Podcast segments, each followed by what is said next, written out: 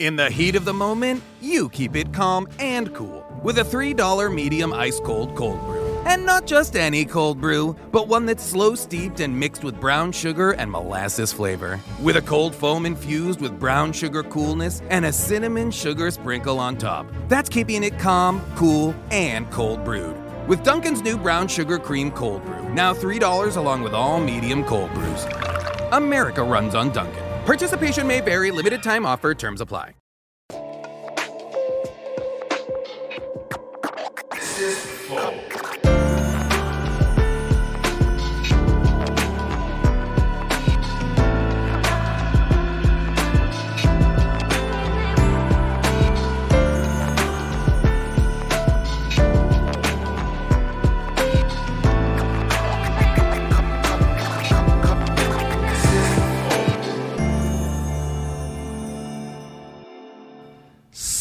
Salve, salve família, bem-vindos a mais um Flow. Eu sou o Igor, aqui do meu lado temos El Monarcon. El presenton. Que isso? Estou presente. Ah, tá. e hoje vamos conversar com Eduardo Leite, governador do Rio Grande do Sul. Que isso, hein? Muito chique. Caralho, o cara é governador. Começamos cedo nessa vida. É. É verdade, né? Cedão pra ser Prazer. governador. 36. Parece menos acabado que o Igor. Pois então. E é político ainda, dizendo, né? né? Porque dizem que estressa. Era bem mais jovem antes da, da, da- da política e especialmente antes de ser governador do Rio Grande do Sul, né? Estado ah, nem tem difícil. grisalho, tá Pô, tranquilão. tá, pô. louco, tá caindo muito, tá- já tá As cheio entradas de aparecendo. grisalho aqui, aqui. E as entradas e o Mas cabelo tu tá que lançando o Grecinho, então. Fica. Não, não, não, não, não. Mas o corte de cabelo é estrategicamente pensado pro grisalho aparecer menos. Tá certo. Que mentira, bobagem. Até porque é importante. Se, se tivesse mais grisalho, é bom politicamente. Então, Porque sei dá lá. uma noção de. Bom, eu sei Mais que os coach políticos devem falar essas coisas. Não, você vai parecer mais experiente, um Mas cara só mais para sério. só pra contar uma rapidinho antes, antes de você falar sobre os patrocinadores, que eu Anda. sei que vai ter que entrar, porque tem que faturar, porque Tá né, certo, para né? manter essa estrutura gigantesca, quem está do outro lado não sabe, é um negócio gigantesco esse flow aqui. Impressionante, uma estrutura mega. E o, o- quando eu era prefeito em Pelotas, eu começou a surgir uma- um buraquinho na barba, que assim e tal, e aí vai crescendo aquilo. Parou de crescer barba, um, um- um lugar, um lugar aqui todo nesse lado. E aí eu fui num dermatologista, disse, poxa, o que, que é isso? Ele disse, não, isso é alopecia areata, é por estresse e tudo mais e tal. Eu disse, tá bem, o que, que dá para fazer para crescer? Ele disse, não, quando o que estiver te estressando passar, eu disse, pô, tô no início do governo, cara. Fudeu, vou Tô ferrado, não vai ter jeito. E aí, mas depois voltou ali e tal. Agora no governo do estado não apareceu de novo, então acho que tá mais tranquilo. Pois é. Da hora. que bom. Já aprendeu a lidar com o estresse um pouco mais. Pois é, a gente vai, vai aprendendo. Bom, mas antes de continuar esse papo foda, eu preciso falar dos nossos patrocinadores, que é a LTW Consult. Ela é uma empresa de consultoria financeira. O que, que ela faz? Ela pega você que tem dinheiro na poupança aí e não sabe que a poupança não tá indo porra nenhuma mais, não sabe o que fazer, fala, pô, vou tirar o dinheiro da poupança, vou pôr onde? Não sabe o que fazer. Pronto, já en- encontrou a solução. Você entra em contato com a LTW Consult, é arroba LTW Consult no Instagram, e ltwconsult.com.br é o site deles. Dentro do site tem o planejador de sonhos. Lá é, é a oportunidade que você tem de dizer exatamente onde você está, sua situação financeira, aonde você quer chegar, qual é o seu perfil, tá? Com esses dados, eles vão traçar um, um- um plano para você e vão falar, ó, eu acho que é melhor você fazer isso, isso e isso. E aí você faz isso, o dinheiro não sai da sua conta, o dinheiro continua com você, tá bom? Então é isso. Outra, se você tiver dívida, você também pode entrar em contato com a LTW. Porque a LT a LTW conhece todas as ferramentas de renegociação de dívidas e elas têm interesse em melhorar a sua situação, a situação financeira para que você possa investir no futuro, tá bom? Então, entre em contato que eles vão te ajudar se você tiver dívida também. Entre em contato. E não tem teleprompter para ler aqui, para fazer Não, toda não essa tem, propaganda. não Ah, tem. não, Tudo mas é que é seis meses aí. já, um ano já que a gente tá fazendo essa. Não sei Não quanto tem, tempo faz. mano, não tem uns seis, seis meses, meses, né? é. Então eu já decorei. Bom, mas se você quiser patrocinar o Flow, é possível. Como que você faz isso? Você vira membro do Flow. Virando membro do Flow, você tem acesso ao nosso concurso de sorte. Põe na tela, Janzão. O nosso concurso de sorte são esses aí. Hoje a gente Nossa, colocou o shape. botou. Esse aí é foda. Esse Caralho, é foda. do Kelvin Hoffler. Ele é um shapezão muito irado, Autografado. autografado pelo campeão olímpico de skate, primeiro medalhista olímpico do mundo. Prata, mas. Mas foi o primeiro medalhista era medalhista. do mundo, né? Porque é uma Prata nova- mas? Pô, prata mas. Pelo prata amor de é Deus, o né? segundo cara é. do mundo. Porra, prata né? é prata, você. tá ligado? Prata, mas. Pô, não tem isso. É medalhista nas É, porque Eu sei que o Olimpíadas. chat tá cheio de fiscal, então eu já quis fazer um papel por ele. Medalhista, medalista. Medalhista, pica. o primeiro cara no mundo a ganhar uma medalha de skate, porque é- é no- era novo também, Ele né? parece na segunda foto aqui, né? Na terceira foto. Olha, nessa é a Paulinha, essa é Eu tava olhando aqui embaixo, não tava.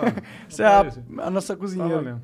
Bom, mas na verdade é governanta Ela é seria nossa governanta. É. Mas beleza, então vai lá, tem esse skate aí do, do Kevin, é, do Kelvin, e tem também outras coisas que o Jean não tá mostrando, porque ele não quer que vocês vejam. Aí tem o Razer Kraken da Razer, tem o estilo geek aí com vários funcos que eles deram pra gente. É só clicar em participar, se você ganhar a gente manda pra sua casa, tá bom? Só que tem que ser membro. Outra coisa, põe emblema na tela aí que eu quero ver. Olha lá. Mas bate, é. É. Esse é tu, cara, olha lá. E se o pessoal quiser ter esse emblema a- a, registrado e associado à sua conta no Flow, basta cada, é, digitar o código lá na, na- no flowpodcast.com.br .com também é nosso. Não, ponto .com não é nosso, não. É, pô. É? É? É, É, é verdade, ponto .com é nosso também, é verdade. A gente tem todos os nossos URLs aí, legal. é, é, e se Não você... botaram os grisalhos ali, ó. Viu? Verdade, é, é, É. antes de ser governador. E antes de ser governador. Então, se você quiser resgatar, eu não consigo ler direito. Fala aí. É Gov do RS, então G-O-V-D-O-R-S. Muito criativo isso aí, viu? Porra, parabéns aí, equipe de criatividade de títulos aí. Tinha que ser bater. Tinha que Bate, ser. Bom, então é isso. Vai lá, resgata só nas próximas 24 horas, depois não vai dar mais, tá bom? É, quiser mandar mensagem pra gente ou pro governador, são 400 Sparks, a gente tem um limite de 10 mensagens, áudio e vídeo de 20 segundos, tá bom? Quiser mandar uma propaganda, a única propaganda que a gente vai fazer no episódio, no final do episódio, custa 50 mil Sparks, tá bom? Manda pra gente áudio e vídeo de um minuto pra sua propaganda. É isso. It's that. Eu vou That's fazer it. uma propaganda indevida, então. Faz aí. Manda. Eu trouxe aqui um vinho Vamos abri-lo. Da Serra Gaúcha. Hoje pela manhã estava fazendo um ato com a prefeitura de Bento Gonçalves, lá do Vale dos Vinhedos. E o ex-prefeito Guilherme Pazin disse: leva um vinho da Serra Gaúcha lá para eles. Então, para deixar aqui, ó. Vamos tomar, vamos abrir aí. Quer dizer, vocês vão Vinho tomar, que eu, eu tô de promessa, não posso tomar. Deixar aqui nada, vamos tomar, pô. Fica à vontade. Se quiser guardar para um momento especial, diz que vinho não tem que guardar para um momento especial, tem que tomar. Tem que Aqui tomar, é um momento especial, pô. Pois é. Tem, uma, tem uma, uma história que eu ouvi uma vez de um. Não vou revelar nomes nem sugerir quem, mas que o sujeito foi receber uma comitiva para ser convidado para ser eh, doutor honoris causa de uma universidade. E aí veio a comitiva toda e ele era conhecido por ter uma adega de vinhos maravilhosos e tudo mais. E aí ficou muito feliz com o convite que tinha recebido. Vamos até celebrar, vamos brindar, vamos tomar um vinho. E aí abriu aquela adega, pegou um vinho, disse: Eu não sou o grande entendido do vinho, mas começou a fazer elogio ao vinho. Isso aqui é safra de sei lá quando, isso, aquilo e tal, fazer todas as Lá propagandas do vinho.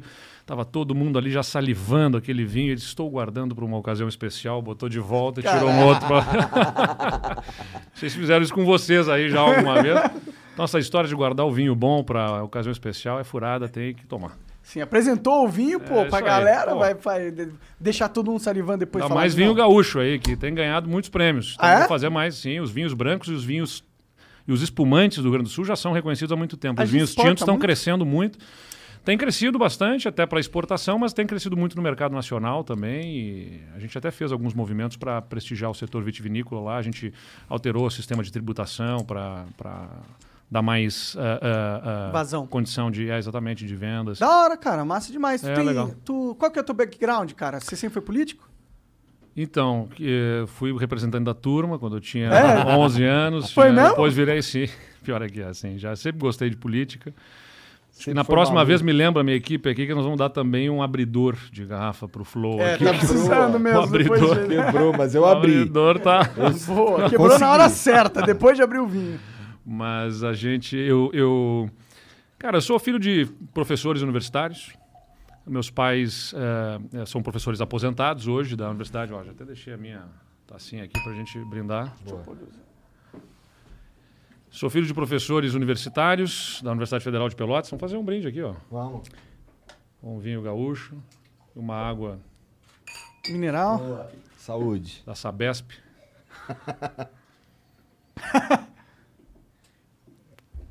e aí o meus pais, eh, meu pai era professor de direito civil, direito de família, enfim. Ele teve atuação política, mas não era político, assim, né? Ele foi secretário municipal de educação na década Legal. de 80. Eh, ele chegou a concorrer a prefeito, mas tipo que eu digo que ele não é político porque ele não teve mandato, ele ficou em último lugar na eleição, que ele se candidatou lá em 88, quando ele fundou o PSDB lá em Pelotas. E... Ele fundou o PSDB em Pelotas, então. Em Pelotas. Entendi. E aí o, o que aconteceu? E a minha mãe era professora de ciências políticas também, né, na universidade. O meu irmão mais velho é delegado da Polícia Federal, o meu outro, meu, outro- meu outro irmão é fiscal do Ministério da Agricultura, então é uma Entendi. família de servidores públicos. Pode crer. Então sempre tive essa coisa de serviço público na minha volta e eu gosto de política desde pequeno. Era o presidente do Grêmio Estudantil depois, lá quando tinha meus 15, 16 anos. Eh, quando entrei na faculdade de Direito, lá na Universidade Federal de Pelotas, eu resolvi eh, participar de um projeto que era bem bacana, que era para dar aula nas escolas da periferia sobre noções de direito e de cidadania. né? Era bem hora. legal. Dava aula Isso é o que falta muito nas escolas. Cara É. ensinar qual- como que é, o que, que é ser um cidadão. É, também. como é que funciona, né? É, quais Tipo são os assim, direitos? Não, desde os direitos do consumidor, por exemplo, a, também a questão do voto, né? E ah, uma série de situações ali que ensinam cidadania e, e noções básicas de direito, evidentemente, não é para pegar uma teoria de direito nem nada, mas é, é, para orientar as pessoas. Pra dar uma mentalidade mais complexa do mundo Isso. pra galera, né? E dava aula, dava aula em três turmas de quarta série em, escolas ah, públicas na periferia da cidade. E aí decidi que com 19 anos eu ia concorrer a vereador. Pela primeira vez eu concorri a vereador aos 19 anos, em 2004. Eh, Eu fui um dos mais votados, acabei não sendo eleito, porque... Como que você é um dos mais votados e não é eleito? Ah, bom, então vamos lá. Agora vamos entrar na teoria política, não, se- sem ser de um jeito chato. Cara, o sistema do, do Brasil né, é voto proporcional no parlamento. O que, que é o voto proporcional? Você vota num candidato, só que esse voto que você dá a um candidato a vereador ou a deputado estadual, deputado federal, ele não vai. Ah, ele, ele, você não pega a lista dos mais votados e coloca lá dentro. Ele soma no bloco do partido e aí você divide todos os votos válidos de todos os partidos. Então, todo mundo que votou, que não anulou, que não votou em branco, enfim, ah, e divide pelo número de cadeiras. E aí você vai ter. Então, supondo o seguinte, ó, lá tem 20 cadeiras, tem 200 mil votos, divide 200 mil votos por 20 cadeiras, vai dar 10 mil votos por cadeira. Então, a soma dos candidatos de um partido, jun, todos eles juntos, tem que dar 10 mil para conseguir uma cadeira, 20 mil para conseguir a segunda cadeira. E assim vai indo. Né? E Aí define que é o tipo de coisa que até estão mexendo, já mexeram alguma coisa na legislação, porque o que, que acabava acontecendo? Teve episódios em que, sei lá, quando o Clodovil foi eleito, fez um milhão de votos e acabou, Acabou levando um monte gente, de porque- gente. Exatamente, porque você pega os votos Então E- tu teve muito voto, mas seu partido não. é, o que aconteceu foi que a nossa coligação fez duas cadeiras. Eu fui o terceiro. Puta, Então eu fui entendi. mais votado que muita gente que entrou, mas Não o acabei não pra pegar uma a, a nossa coligação não elegeu o suficiente. Você foi o terceiro mais votado da sua coligação. Exatamente. Entendeu. Aí Não tem mais coligação pra vereador, tem? agora não pode mais. Não E, aliás, mais. foi o que o Congresso decidiu essa semana. Estava É. discutindo se ia voltar a coligação, se não ia. E o Senado deliberou que não, não volte a coligação. Que eu acho um negócio certo, porque Eu também acho. a gente precisa ajudar a reduzir o número de partidos. E outra É uma- coisa, o cara tem que votar em alguém e eleger essa pessoa. Não dá pra eleger uma, eh, votar em alguém e eleger outra pessoa. Bom, aí, aí é um negócio, aí vamos discutir uma, uma teoria assim, que é mais, tentando mais uma vez deixar, né, para que todo mundo acompanhe e não troque para outro canal do YouTube aí, sem, sem ficar enfadonho. Mas é o seguinte, é, em tese faz sentido isso, né? Porque quer dizer, se vamos pensar que os políticos estivessem dentro dos partidos com os partidos cobrando ah, identidade partidária, né? ou seja, afinidade com o projeto e tudo mais. Bom, se um milhão de pessoas votou no João, ah, numa proporção de, sei lá, de 10 milhões de eleitores que tenha em São Paulo, por exemplo, um milhão de pessoas votou nele, ah, em tese, 10% da população concorda com aquele tipo de visão. É legítimo que tenha próximo de 10% de cadeiras dentro do parlamento com aquilo ali. Então não dá para eleger só o João. Pois é, aí é a questão da tese. O sistema proporcional ele é defendido por alguns porque ele, ele é o que menos desperdiça votos, entendeu? Porque se você pegar simplesmente os mais votados e colocar lá dentro, todos os que votaram em todos os outros candidatos, Não o são voto foi representados. é, colocado no lixo, entendeu? Não estão representados. Então, o sistema proporcional ele acaba, em tese, sendo defendido porque os votos que foram dados ao, ao Juca, ou sei lá, qualquer um, ao Monarca, que é candidato a vereador, lá ele não se elegeu, mas os votos dele foram aproveitados para eleger um outro candidato que, em tese, pensa próximo como ele.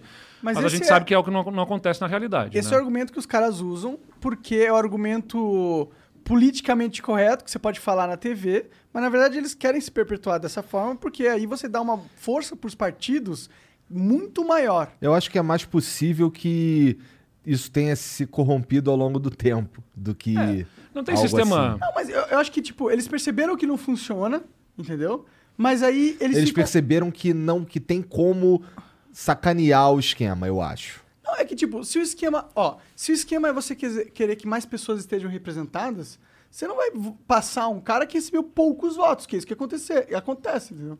Faz é sentido. Assim, ó, então, é, é como eu dizia, não tem um sistema infalível na política, entendeu? Porque você, você vai ver prós e contras em cada um dos sistemas. Eu, Mas particularmente, esse parece bem burro.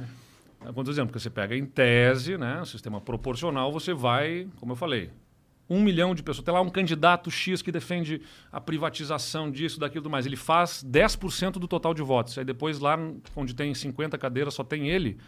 Não, se, se 10% do eleitorado votou nele, então 10% das cadeiras, em tese, deveriam estar por uma questão de correspondência. É que 10% do... votou nele. Aí nele. tá, mas nas não, ideias problema, dele, em tese. Não é esse. O problema é que o é que os partidos, eles talvez estejam com as ideias um pouco diluídas demais. Não, o problema todo é o seguinte, acaba, acaba aqui na democracia, a gente tem, na forma como a gente exerce, usa-se o sistema é o seguinte, a gente precisa de voto para eleger. Então pega lá o fulaninho que é famosinho, bota ele para puxar Sim. voto e eleger mais gente. Aí começam as é. deturpações desse é, negócio, é uma entendeu? mecânica dentro do sistema claro, que só causa claro. distorções. Não, eu acho que é um problema. Eu sou defensor do voto distrital misto. É para explicar o que é o voto distrital é, misto, sem ser chato de novo? Pode explicar. Então vamos lá. Não, o distrital é o seguinte, basicamente você vai é o sistema americano, entendeu? Você, só que o, o, o, americano é distrital puro, né? O que, por que, que é puro eu explico em seguida. Você fazer uh, distritos é bom porque você garante que todas as regiões estejam representadas. Eu falar sou de uma região no estado do Rio Grande do Sul, bem lá para o sul, Pelotas é polo da região sul, quase no Uruguai. Uh, e que é uma, economicamente mais frágil. E o economicamente mais frágil acabou fazendo com que a cidade e a região ficassem também politicamente fragilizados. Porque tem uma, uma certa correlação assim, entre força econômica tem, e total. força política. Né? Uma certa? É. Então totalmente a, correlacionado. A região acabou tendo dificuldades de eleger seus representantes e tudo mais. Então pode acontecer, em tese, que os candidatos mais votados são todos de uma região e outra, uma, toda uma região do estado fique sem representação. Se você faz por distritos, você, em primeiro lugar, assegura essa representatividade regional. Em segundo lugar, uh, melhora a, a, o, a palavra em inglês seria o accountability, que é o, o ah. a relação entendeu? A de, transparência. É, né? de fiscalização, Sim. de acompanhamento dos mandatos. Olha, eu sei que eu não votei no Monarque, mas ele foi eleito pelo meu distrito, eu sei que ele me representa. Porque muita gente, ah. sei lá, você lembra em quem você votou para vereador no ano eu não passado? para ser vereador. Então tá. Então, mas vamos supor que você lembrar se tivesse votado num cara que não se elegeu. Se você votou num cara que não se elegeu, o seu voto no nosso sistema ele ajudou a eleger alguém mas você não sabe quem é essa pessoa, você não tem relação, você não. Agora, se o seu distrito, você votou num nome e essa pessoa não se elegeu, mas se elegeu outro, você sabe que aquele outro representa, entendeu? Te Olha, eu não votei nele. Distrito. Exatamente, mas ele é o representante do distrito. Então, quando surgiu um negócio, ó, quero reclamar lá disso, daquilo, eu sei que ele é o representante, é legal, eu vou em cima dele. Pra mim, Isso é legal. Funciona melhor é. do que o sistema atual. Eu sei que pode ter distorções também, porque eu sei o que acontece nos Estados Unidos quem faz esses distritos é, é, um órgão eleitoral. Tem um termo, tem um, um termo, via de regra, é a Assembleia Legislativa. Aí tem um termo americano lá que eles usam que é gerrymandering, Sim. que é uh, mandarin de salamandra, né, de salamander, que é porque eles acabam, se você tem a maioria na Assembleia, eles acabam, às vezes, mexendo nos mapas dos distritos para puxar lá e fazem umas eles fazem uma pesquisa. Uma salamandra, porque parece uma salamandra, uma tripa lá que vai lá e pega, ó, aqui tem voto nosso que se a gente puxar para esse distrito, a gente ganha o distrito. Aí começam a fazer deturpações. Eles fazem ah. uma pesquisa assim, ó. Eles têm os democratas e os Sim. republicanos. Ela fala, onde estão tá os democratas? Ah, tá nesse, nesse, nesse bairro. Beleza. Se nós somos democratas, nós controlamos quem faz o distrito. Vamos fazer um distrito onde a gente sabe que só tem democrata. E aí a gente sabe que os democratas vão ganhar. É, é. isso que acontece. Bom, mas enfim, como eu estou dizendo, não tem sistema infalível, entendeu? Não, não tem. Eu aí... tenho uma ideia de um sistema aqui na minha cabeça, Vamos mas lá, eu não vou aí. falar. Não, Vamos não lá, falar. compartilha fala, com fala, a gente. Fala, fala, fala, fala. Não, é que eu sempre falo, a galera vai me odiar. Que Diz é a aí. democracia líquida. Tá bem? É, a democracia líquida é você pegar e colocar todo esse sistema de burocrático que a gente tem hoje em dia com o Congresso, Uhum. todo STE, tudo, tudo, e colocar dentro do sistema digital, Tá bem? onde o, o eleitor, em vez de ele ter que de, de quatro em quatro anos escolher o representante dele, ele pode escolher o representante dele a hora que ele quiser. Ele vai aqui, pô, quem, quem são os representantes que se colocam como representantes?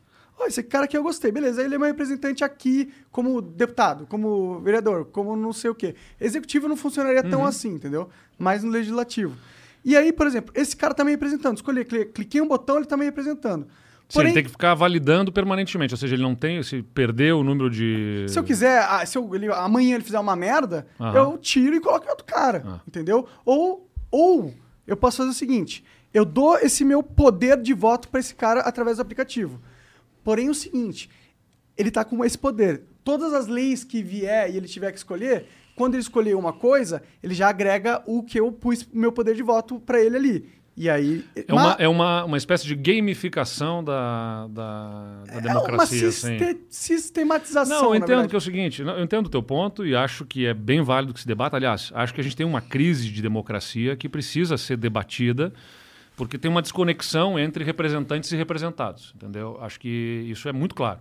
A vida, eu costumo dizer, a vida das pessoas ficou mais rápida e o governo Lento. ficou cada vez mais lento, porque na verdade é cada vez mais uma etapa, mais um balcão, mais um negócio, mais um- uma burocracia para se respeitar. E essa desconexão vai gerando estressamento, porque a sociedade está com a vida dela, quer dizer, se desintermediando de todas as Parece formas que a por gente é do aplicativo, Estado. e o Estado está lá atrás ainda. Eu brincava mais ou menos o seguinte, né? na década de 50, sei lá, é, um, um prefeito, né? se você ser prefeito na década de 30, 50, tinha muito menos burocracia, muito menos exigências de cumprimento disso e daquilo, de, de determinadas funções burocráticas, e o que, que acontece? O prefeito viu que ó, começou um casal ali a flertar. Flertar, pode falar aqui? Você pode falar o que você quiser, cara. Fala o que você quiser. Flertar é um- uma coisa que muita gente não vai entender, né?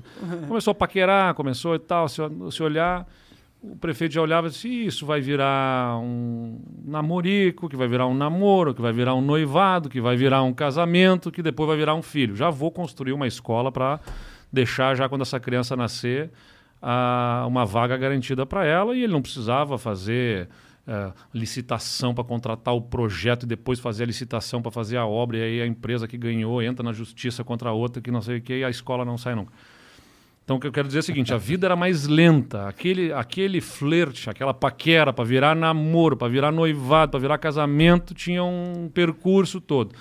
Hoje em dia não tem mais nada disso. Se conheceram, já transaram, já tiveram filho, e o prefeito está lá lutando para conseguir fazer a escola. Se, se- se essa escola sair quando essa criança tiver 15 anos, é, é- é um milagre já, né? Porque tudo é muito demorado. Eu quero dizer é que a vida das pessoas ficou mais rápida, né? E, a, e, E o governo ficou mais que- lento. o meio que o, que o governo funciona, ele funciona de uma, com uma morosidade muito grande. Mas- demais, mas demais. sabe por quê? Isso quando Ah, funciona. isso as pessoas ficam indignadas, entendeu? Pô, cadê, né? Cadê as respostas? Cadê as entregas? Cadê o resultado? E quando eles fazem alguma coisa, eles passam um fundo eleitoral de 6 bi. É, que é totalmente desacordo da realidade do país, né? Exato. né? Também tem esse problema. Sabe que existir fundo eleitoral eu não acho que seja um, um erro propriamente. Agora, 6 bilhões num país que está faltando dinheiro para poder melhorar programa de distribuição de renda. Pô, as pessoas estão desempregadas. Como tu entendeu? Distribuiria? Vamos lá, tem o. Você é o. É o ah, tá bom, te- existe esse fundão de 6 bilhões aí. Aí você tem que Na- criar Ah, lógica. mas não ficou em 6 bi, né? Ficou, É, ficou dois bi, reduzido. porque o Bolsonaro vetou, valor, é. inclusive. É, É, e voltou. é, Tá bom, vamos dizer que mais. tenha um fundão de 1 bilhão. Vamos dizer. É, Como é que você acha que seria o jeito mais justo de distribuir essa grana? Não, é, enfim, tem uma série de discussões. Tem grupos, segmentos que têm cotas que devem ser atendidos também para poder que isso ajudar é um a melhorar erro. a representatividade. Cara, não é um erro, porque é o seguinte: você tem que ajudar a poder que viabilizar a colocar esse dinheiro na mão representatividade do de grupo. cidadão individualmente. Não, aí, peraí, vamos explicar aqui o seguinte. As campanhas eleitorais, elas têm um custo, entendeu? E se não tiver o financiamento público, determinados Não, públicos com continua, determinadas causas, continua. eventualmente não vão conseguir se financiar para poder fazer representar Mas isso lá. pensa. E só vai entrar quem tem o financiamento privado conquistado, sabe-se lá, atendendo o que interessa. dividisse Que também não é um problema o financiamento privado. Eu acho que é importante que possa haver o financiamento privado. Sempre de forma transparente para saber, ó, Fulaninho ali é financiado pelas empresas de tal setor atendendo tal interesse, que pode ser legítimo também, não tem nada Sim, de é errado, democracia. entendeu? Agora, é, é bom que fique transparente isso. E se a gente pegasse esse fundo e dividisse proporcionalmente pela população? No sentido que não dá o dinheiro pra pessoa, entendeu? Mas chega toda a eleição, ela tem uma cota que, Uhum. que é distribuída unitariamente, individualmente. E ela pode selecionar. Eu acho que esse pode- parte do dinheiro vai pra esse candidato, essa parte vai pra esse candidato, essa parte vai pra esse partido, se ela quiser. Eu acho que é uma ideia, que eu acho que é bem válida. Sabe que na França, eh, eu não, não, não sei bem como é que é o sistema, mas eu, eu tenho já essa leitura, que eles têm um sistema em que o candidato é ressarcido depois, mas ele, desde que ele tenha obtido um número X de votos. Porque quer dizer, se ele não conseguiu ter um percentual X, eh, ele não conseguiu convencer a população minimamente da sua ideia, então ele não vai receber dinheiro público para se ressarcir. Então é meio que o contrário. O cara faz É, lá eu a ainda sua, acho que sua essa outra campanha. mecânica é melhor. Pode ser. O ruim é a gente ter, tá do jeito que a gente tá agora. É. Que é os caciques políticos decidem quem são os amiguinhos deles que vão É, ganhar enfim, grana. eu acho que assim, a gente não vai, evidentemente, resolver assim todo o é sistema representativo, discutir. mas esse debate tem que acontecer, porque está, sem dúvida nenhuma, uma, a- a- uma crise na democracia que não é só do Brasil, ela é do mundo, entendeu? Tem essa desconexão, essa, esse nível de contestação. É, é super importante que a gente possa avançar em democracia, repres- é, democracia direta, porque a tecnologia nos permite isso, entendeu? Você tem hoje em dia, Exato. sei lá, em tese, em tese, Porra, agora tu ganhou o coração do Monark. olha aí, mas eu... Você sabia o nome da parada? Eu falei líquida. Você sabia que era direta. Parabéns, cara. Tamo junto. A gente, mas assim, ó, ah, em tese você tem representantes porque você não consegue reunir todo mundo em praça pública para tomar todas as decisões.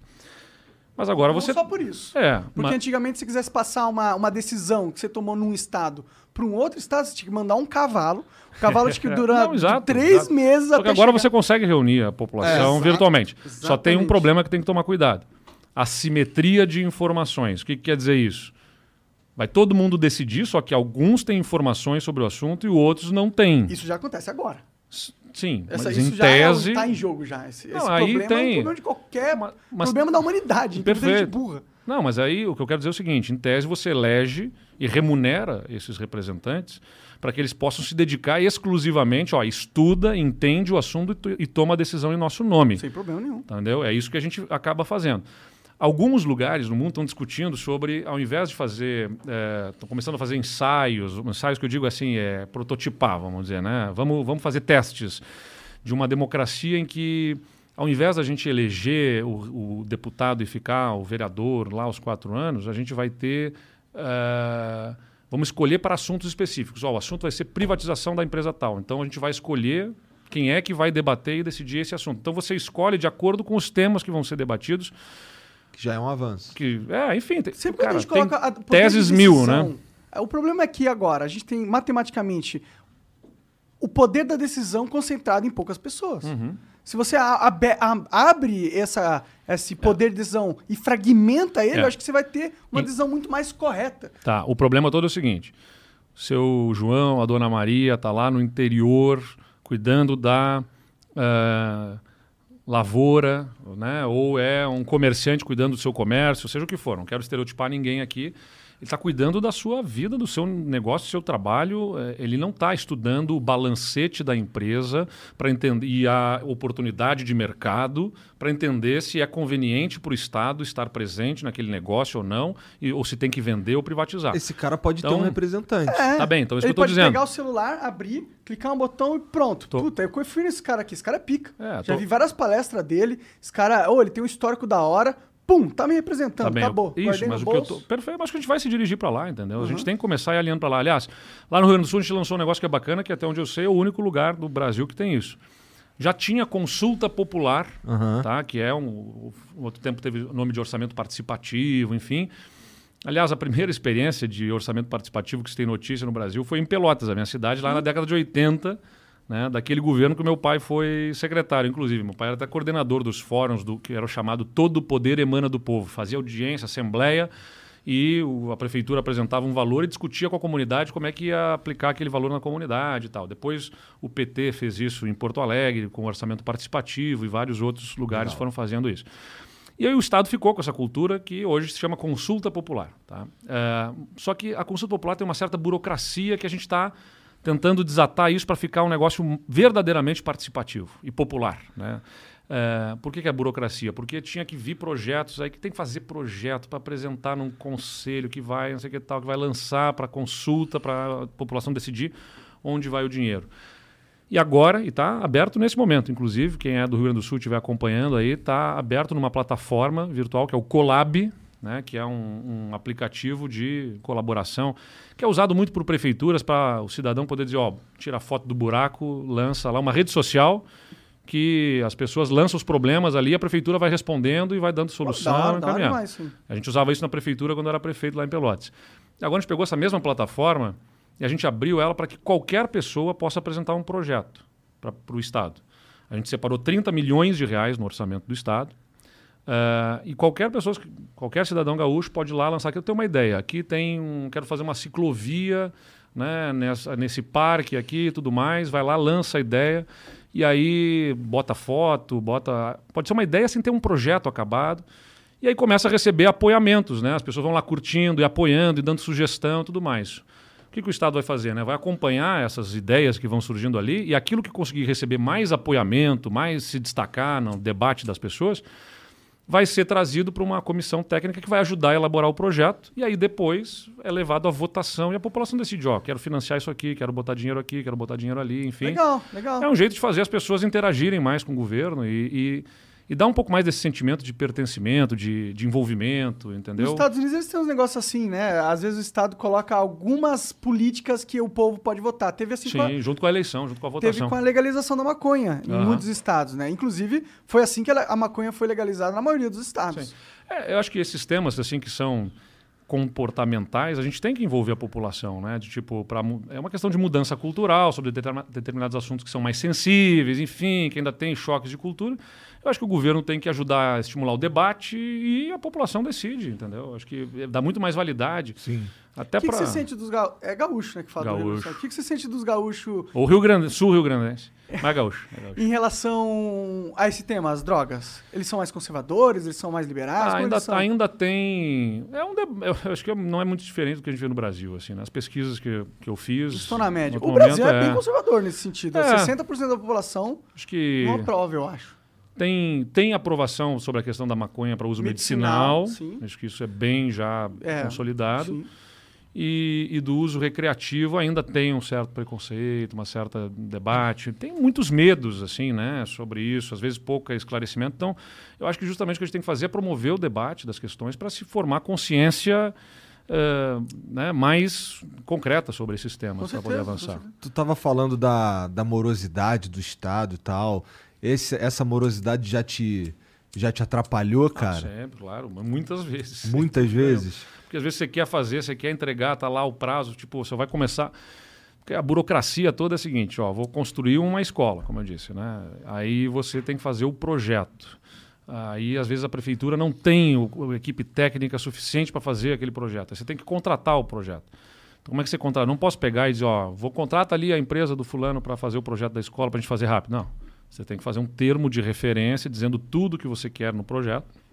E aí você vai, faz, vai fazer uma licitação para contratar o projeto. Aí já passa dois, três meses até fazer o termo de referência, ter as especificações e tudo mais. E aí vai lançar a licitação para contratar o projeto. Aí contratou o projeto? Muito bem. Aí a empresa que foi contratada vai ter o seu prazo para fazer o projeto.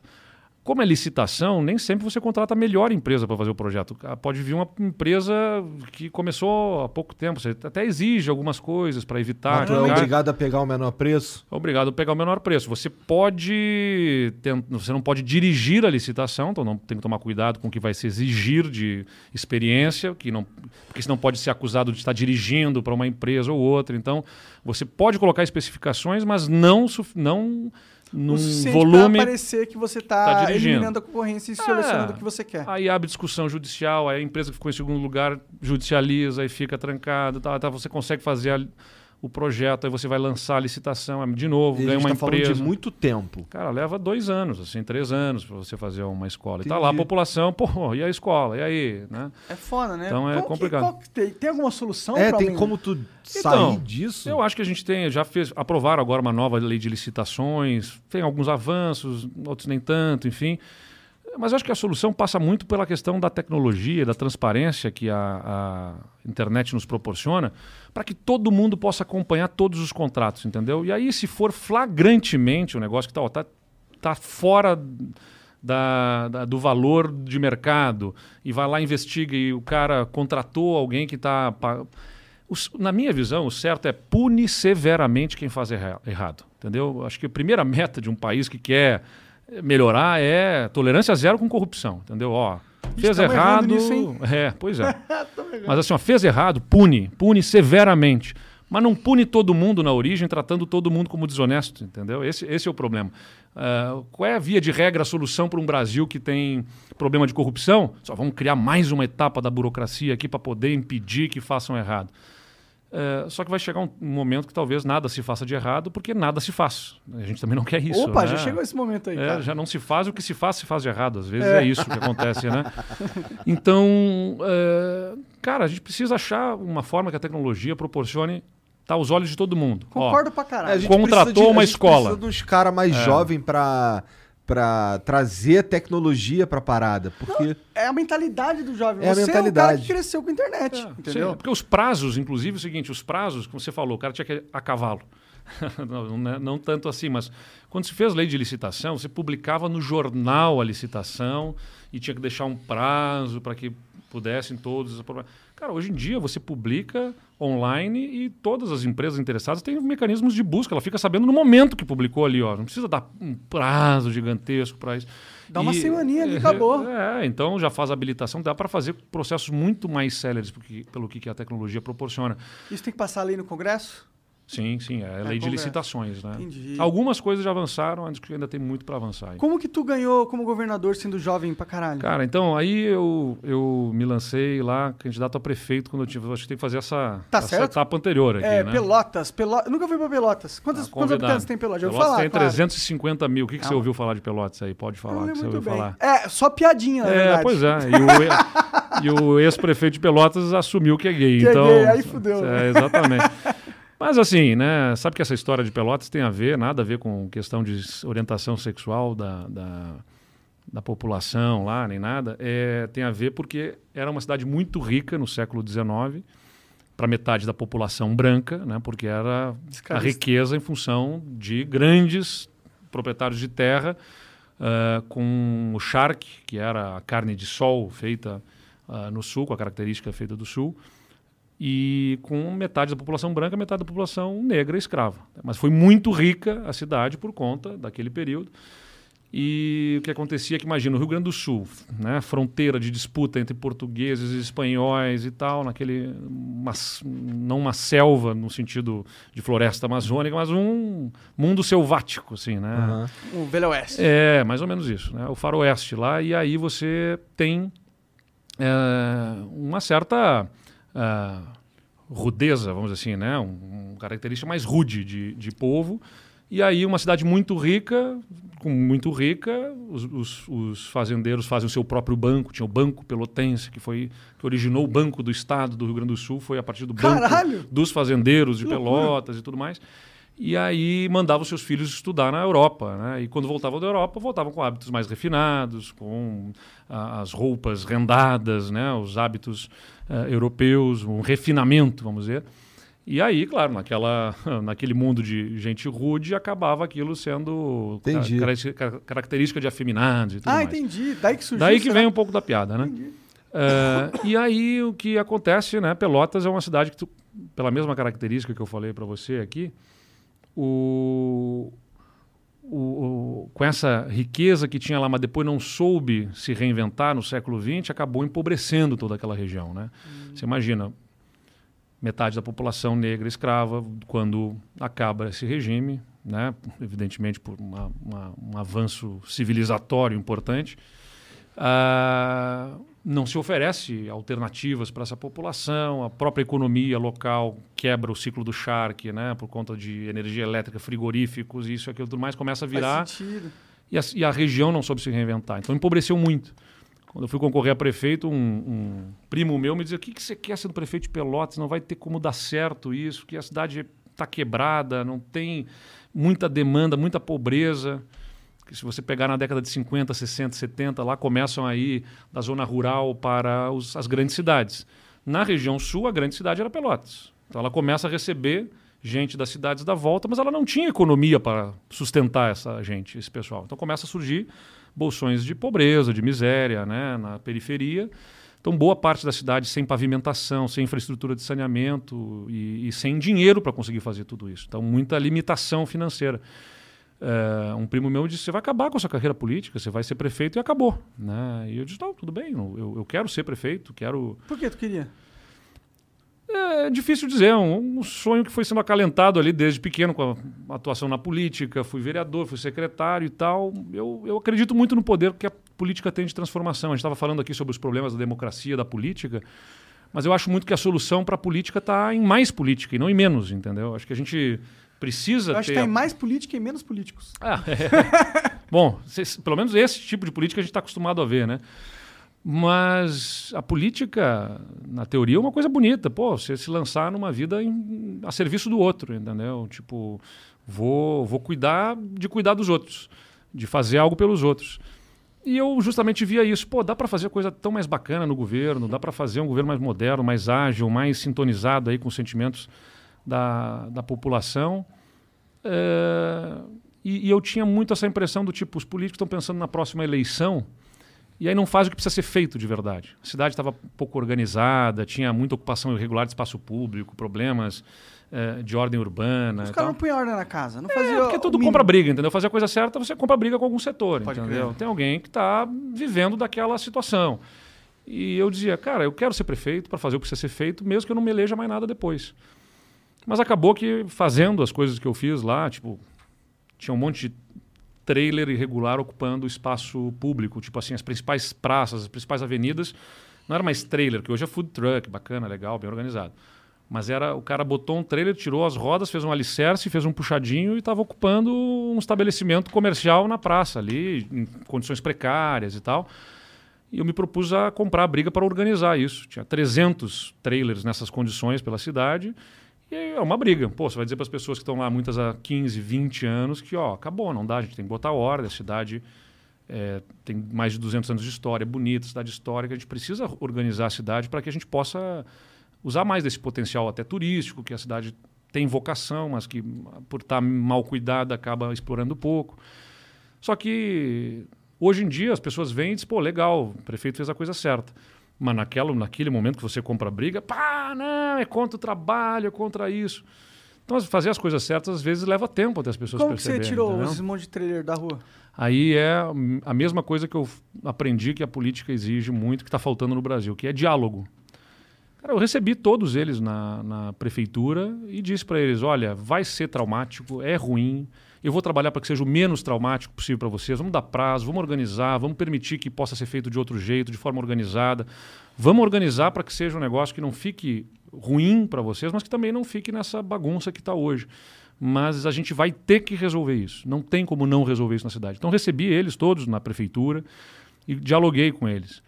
Aliás, foi a mesma metodologia que eu usei para poder resolver os problemas do Rio Grande do Sul. O Rio Grande do Sul estava totalmente quebrado, ele não estava pagando Mas o qual salário. Foi a do- dos trailers, no final das contas? Não, O no final das fez? contas, o que a gente fez, ó, estabelecemos um prazo. Negociamos lá com o Ministério Público, com os próprios ah, donos de trailers. Depois chegou mais perto do prazo, eles ainda tinham dificuldade, a gente deu mais um pouco de prazo e tal. Só que eu disse para eles, ó, nós vamos permitir que vocês atuem como food trucks com um trailer que vem, se instala, fica naquele horário, sai fora e tal. Vamos fazer um edital para organizar que ponto que é de quem, os pontos que pode ter também, para não ficar também qualquer coisa em qualquer lugar vai ter que cumprir requisitos mínimos e tudo mais. Agora só tem uma coisa: só vai poder participar desse edital quem no dia X não estiver mais com o seu trailer lá instalado. Se no dia X aqui a gente vai fazer uma ação de fiscalização da prefeitura, vamos passar por toda a cidade, quem estiver com o seu trailer aqui instalado não vai poder participar depois na forma correta. Então o pessoal entendeu Então e você não excluiu os caras, você só Não. regulamentou. e organizamos para ficar de um jeito melhor. Uh, muita gente optou por não voltar como trailer e ir para dentro de um, de um prédio, entendeu? E fazer um restaurantezinho diferente. E, e é bacana porque muitos que eu que estavam contra, que se opuseram, depois me encontravam e dizer, pô, eu era contra, prefeito, mas eu entendi que foi melhor, crescemos de outro Ah, jeito legal. e tudo mais. E, e aí, só para trazer isso, né, essa questão do diálogo, que eu acho que é um valor que tem que ser super importante, que é respeitar as pessoas, entendeu? Eu não posso achar que a minha visão simplesmente está certa, eu vou passar por cima, ó, esses caras estão errados, eu vou passar por cima deles, vou fazer o que tem que é certo e tal. Pô, os caras estão trabalhando, entendeu? E durante 20, 30 anos a prefeitura tolerou que fosse feito daquele jeito que era errado, entendeu? Então, vamos chamar, vamos conversar, vamos tentar achar saídas negociadas. Estou dizendo isso porque quando assumi o governo do estado, aí me lancei, terminei meu mandato de prefeito com 90% de aprovação. Legal. Ajudei a eleger minha sucessora, não sou, não, eu sou contra a reeleição. Então ajudei Você só a... ficou o mandato, então? Fiquei só o mandato. Ah, eu não legal. concorri à reeleição. Interessante. Eu sou crítico da reeleição e já disse que. Até pra presidente? Até para presidente. Se- Eu já tinha dito que não ia concorrer a governador de novo, duas Uhum. vezes, né? Reeleição e vou cumprir isso, independentemente de qualquer coisa. Eu não vou concorrer à reeleição porque eu sou crítico da reeleição. E aí ajudei a eleger minha sucessora. A primeira mulher a ser prefeita lá em Pelotas foi a minha vice-prefeita, que foi eleita logo em seguida de mim. Ali. Da hora. E, e continuou legal? Ou Também, ela foi reeleita agora. a Paula é ótima, a Paula é ótima.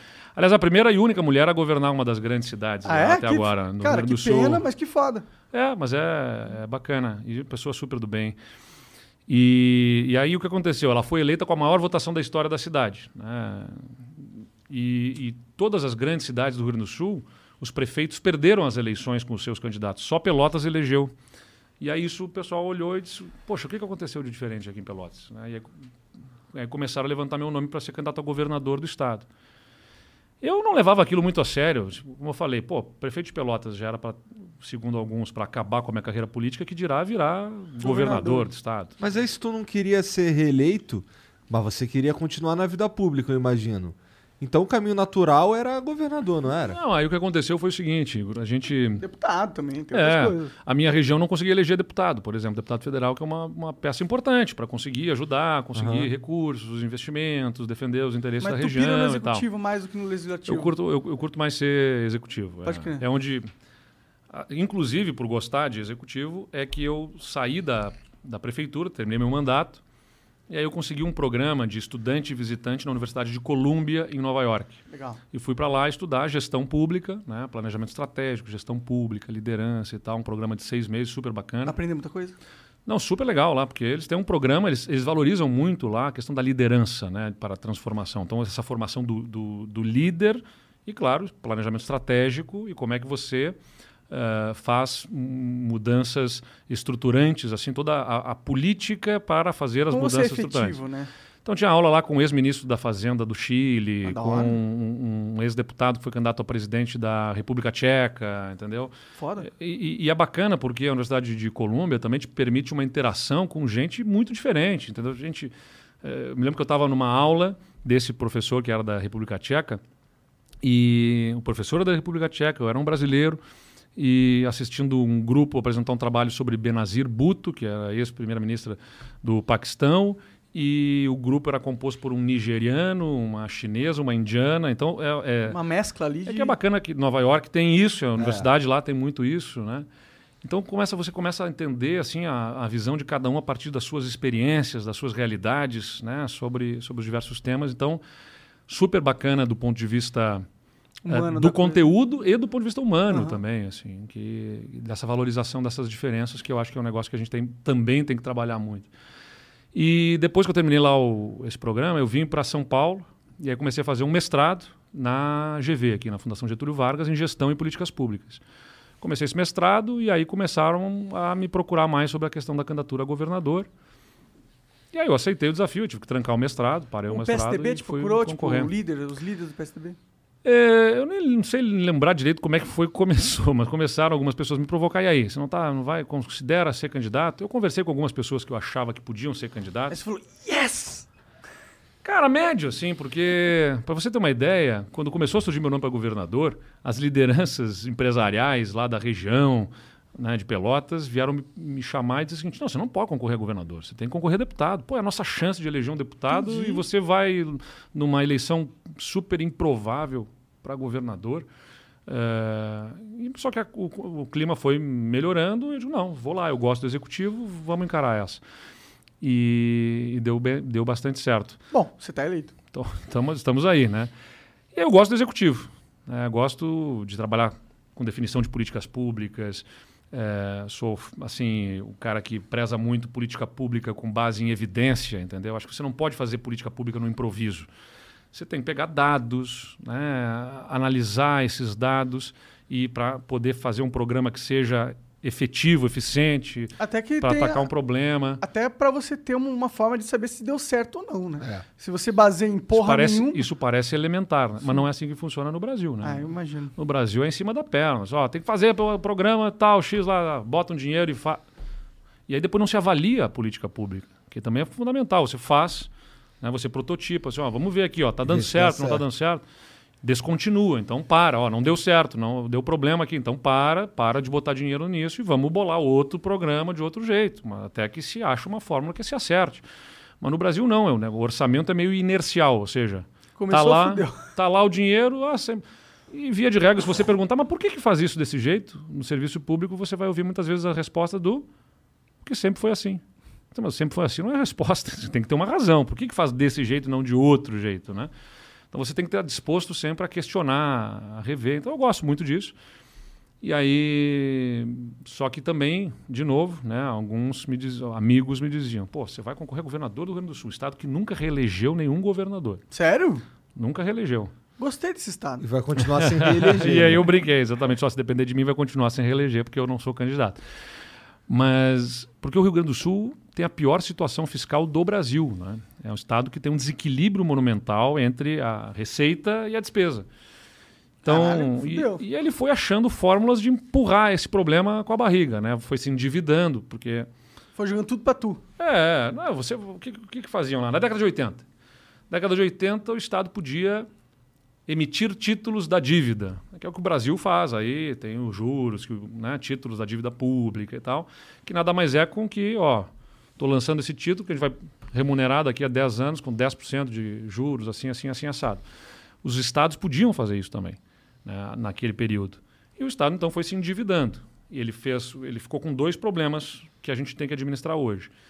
Um, um déficit, um desequilíbrio de, no- na aposentadoria, na previdência. Só para dar uma dimensão, o Estado tem 50 mil professores em sala de aula e tem 100 mil professores aposentados. Então você tem dois professores aposentados para cada um que está na sala de aula. E a mesma coisa na polícia militar, em outros setores.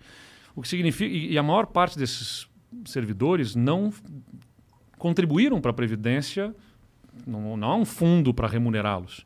Que Nem acaba- existe a lógica de fundo na Previdência, É, né? exatamente. É um negócio de, opa, você que tá jovem dá pro velho É. e pau no cu do É o próximo. sistema de repartição que É, chama. que é mais- Só que é o seguinte, tem 50 mil trabalhando e contribuindo e tem 100 mil ganhando. Então não, Não fecha essa conta. É. Então o que, que acaba acontecendo? Da onde que sai o dinheiro para pagar os aposentados? Do tesouro. O que, que é o tesouro? É o povo. É dívida. Com a sua, não, não, o povo com o seu imposto. Sim. Né? Ah, a sim. dívida foi naquele período lá. Só que hoje em dia a gente. Aí o que aconteceu? Eh, você tem. Chega na- no plano real, 94, e aí o governo, para poder estabilizar a economia, o que, que ele faz? Ele, uma das questões que gerava inflação, que pressionava a inflação, é os governos gastam mais do que eles têm dinheiro para gastar, e isso pressiona a inflação. Isso é um fator de, de inflação. Então tem que vedar que entes subnacionais, os governos subnacionais, possam se endividar. O que, que faz o governo federal? Ele encampa a dívida toda, ele traz a dívida toda dos estados para ele e os estados passam a dever para o governo federal. Então a gente tem uma dívida gigantesca com o governo federal, que está se pagando desde então, que não se termina de pagar. Quantos e- bilhões são? Sabe? Cara, o estoque é, se não me engano, 70 bilhões de reais. Tá? É, Pra um estado pagar sozinho. Sim, os maiores devedores são São Paulo, Minas Gerais, Rio Grande do Sul, Rio de Quantos Janeiro. bilionários tem Rio Grande do Sul? Pega uns quatro aí e a gente paga essa é, porra. pois é. Antes fosse assim, né? E aí o que acaba acontecendo é, então a gente tem que a gente tem um déficit na previdência e que é mais ou menos o seguinte, né? Você você está gastando dinheiro do presente porque a gente paga como é que paga a aposentadoria? É a contribuição do servidor mais a contribuição do Estado como patrão e isso é insuficiente para pagar todas as aposentadorias. E aí entra o caixa, entra o tesouro. O tesouro é a arrecadação de imposto. Aí todo mundo reclama, o ICMS está alto, aquela coisa toda. tudo mais. Sim, mas aqui a boa parte do ICMS não é usado para pagar coisas no presente, é para pagar o passado que foi deixado por outros governos, que deram benefícios, vantagens para servidores, que incorporavam, levavam isso tudo para aposentadoria. Então você tem aposentadorias altas né, e, e de um grande número de servidores sem ter fundo para pagar. Não tem como cortar essa aposentadoria que Não, é... a gente fez reformas profundas lá, mas não pode cortar, porque essas pessoas também não são culpadas, entendeu? Mas, Você pô, se elas terminar. têm... Se ela é professora, tá ganhando 100 mil reais por Não, mas mês não tem professor ganhando Não, não 100 tem, mil. Não, não, não tem. Não, mas, mas, tem eu tô uns, dizendo o uns, seguinte. uns amigos dos caras ligando. Não, mas você tem. Você tem. Não, tem, tem servidores de alto escalão ganhando muito. Ganhando. E tem ah, também, eventualmente, o que, que acaba acontecendo de distorção? Um professor lá conseguiu acumular mais vantagens que o outro e, e levou aquilo para aposentadoria. O outro não conseguiu acumular tanto, ganha menos. Então tem muitas distorções na forma de remuneração. O que, que a gente fez? Eu fui muito sincero na campanha. Ó, não tem como. a- o Estado estava por três anos sem conseguir pagar o salário do servidor em dia. É, o último dia útil você tem que pagar o salário do servidor. O Estado não conseguia pagar. Então ele chegava lá no último dia útil, ó, não tem dinheiro. Vou te pagar daqui a cinco dias, dez dias, nós vamos pagar todos os servidores mil reais. Depois mais cinco dias vai pagar mais dois mil. E aí às vezes começou a encostar na folha seguinte. Tinha que estar pagando a folha do mês seguinte, não tinha terminado de pagar a folha do mês anterior. E isso ficou por cinco anos. Quando eu assumi já estava em três anos que estava o salário sendo pago dessa forma. É, e eu falei na campanha, não tem como resolver uma situação dramática nas contas com, com soluções simpáticas. Vai ter, vai, vai, vai ser antipático. Porra, tu falou isso na campanha e ganhou. Falei na campanha, pode consultar lá. Eh, e aí eu disse, nós vamos ter que fazer, vamos ter que discutir carreira dos servidores, vamos ter que discutir previdência para poder ajustar esse Estado. Aí ganhei a eleição, o que, que eu faço a primeira coisa? Eu chamo deputados, vou na bancada dos deputados, inclusive os de oposição, não esperando que eles fossem me apoiar, me ajudar nas minhas medidas. Mas eu digo o seguinte, olha, eu fui eleito com uma agenda. Tá? Eu falei dessa agenda e eu estou trazendo essa agenda aqui para vocês. Vocês foram eleitos com a agenda de vocês. Não é o deputado A ou B. É uma parte do povo gaúcho que está ali, que pensa de um outro jeito. E eu governo para esse povo também. Eu tenho que ouvir, entendeu? Claro. O que eu acho que está errado na política brasileira é porque está essa coisa do um contra o outro para tentar destruir quem pensa diferente. Eu acho que a gente tem que enfrentar as ideias, a gente tem que enfrentar os problemas e não enfrentar as pessoas. É, pô, tem lá uma bancada de oposição em 55 deputados, que hoje no Rio Grande do Sul essa bancada de oposição tem 15 deputados, tá? de oposição declarada assim, ao governo que pensa de outro jeito. Não, é, não são 15 deputados, é uma parcela do povo gaúcho que está ali representado, que pensa daquele jeito. E eu preciso entender, ouvir, debater e ganhar com base nos argumentos, e não tentando passar por cima dessas pessoas, tentando destruir eles. Aí o que, que eu faço? Eu vou, assumo o governo e vou em cada um dos sindicatos. Janeiro, fevereiro de 2019, eu fui lá no sindicato dos professores, na associação dos policiais, no sindicato dos agentes penitenciários, em cada um deles, fui na sede de cada um deles e disse: ó, nós vamos propor para vocês coisas que vocês não vão gostar.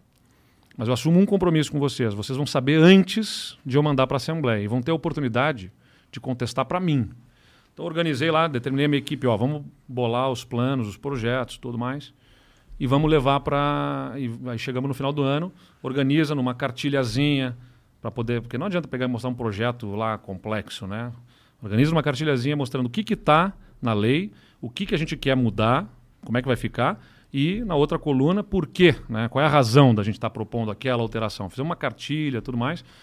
E aí voltei depois lá, sei lá, setembro, outubro de 2019 e chamei cada sindicato e fiz uma apresentação para cada um deles assim tinha dias que eu tinha reunião com três, quatro sindicatos na colada, assim um depois do outro apresentando, ó, isso vai ficar assim, isso vai ficar desse jeito, tudo mais. Agora estou passando para vocês, vocês têm um prazo para me devolverem com as considerações de vocês. Né? Eu sabia que eles não iam gostar, que eles iam protestar, Eles não gostaram. mas eventualmente vinham contribuições que a gente fez até concessões, entendeu? Vieram Pô, contribuições legais Sim, mesmo? em alguns casos, ó, aqui dá para atender o negócio do vale alimentação, aqui dá, aquilo que dava para atender sem quebrar a espinha dorsal das reformas que a gente estava fazendo, a gente buscou atender. Então teve um bom diálogo, né? Então acho que a gente é um bom exemplo no Rio Grande do Sul, não apenas do que se fez, mas do como se fez. entendeu? Sem passar por cima de ninguém, com diálogo, o que não significa convergência em todos os temas, não é? Não ficamos esperando consenso, porque também o diálogo não é um fim em si mesmo, né? Você dialoga, dialoga, dialoga, tem que tomar decisão e fazer.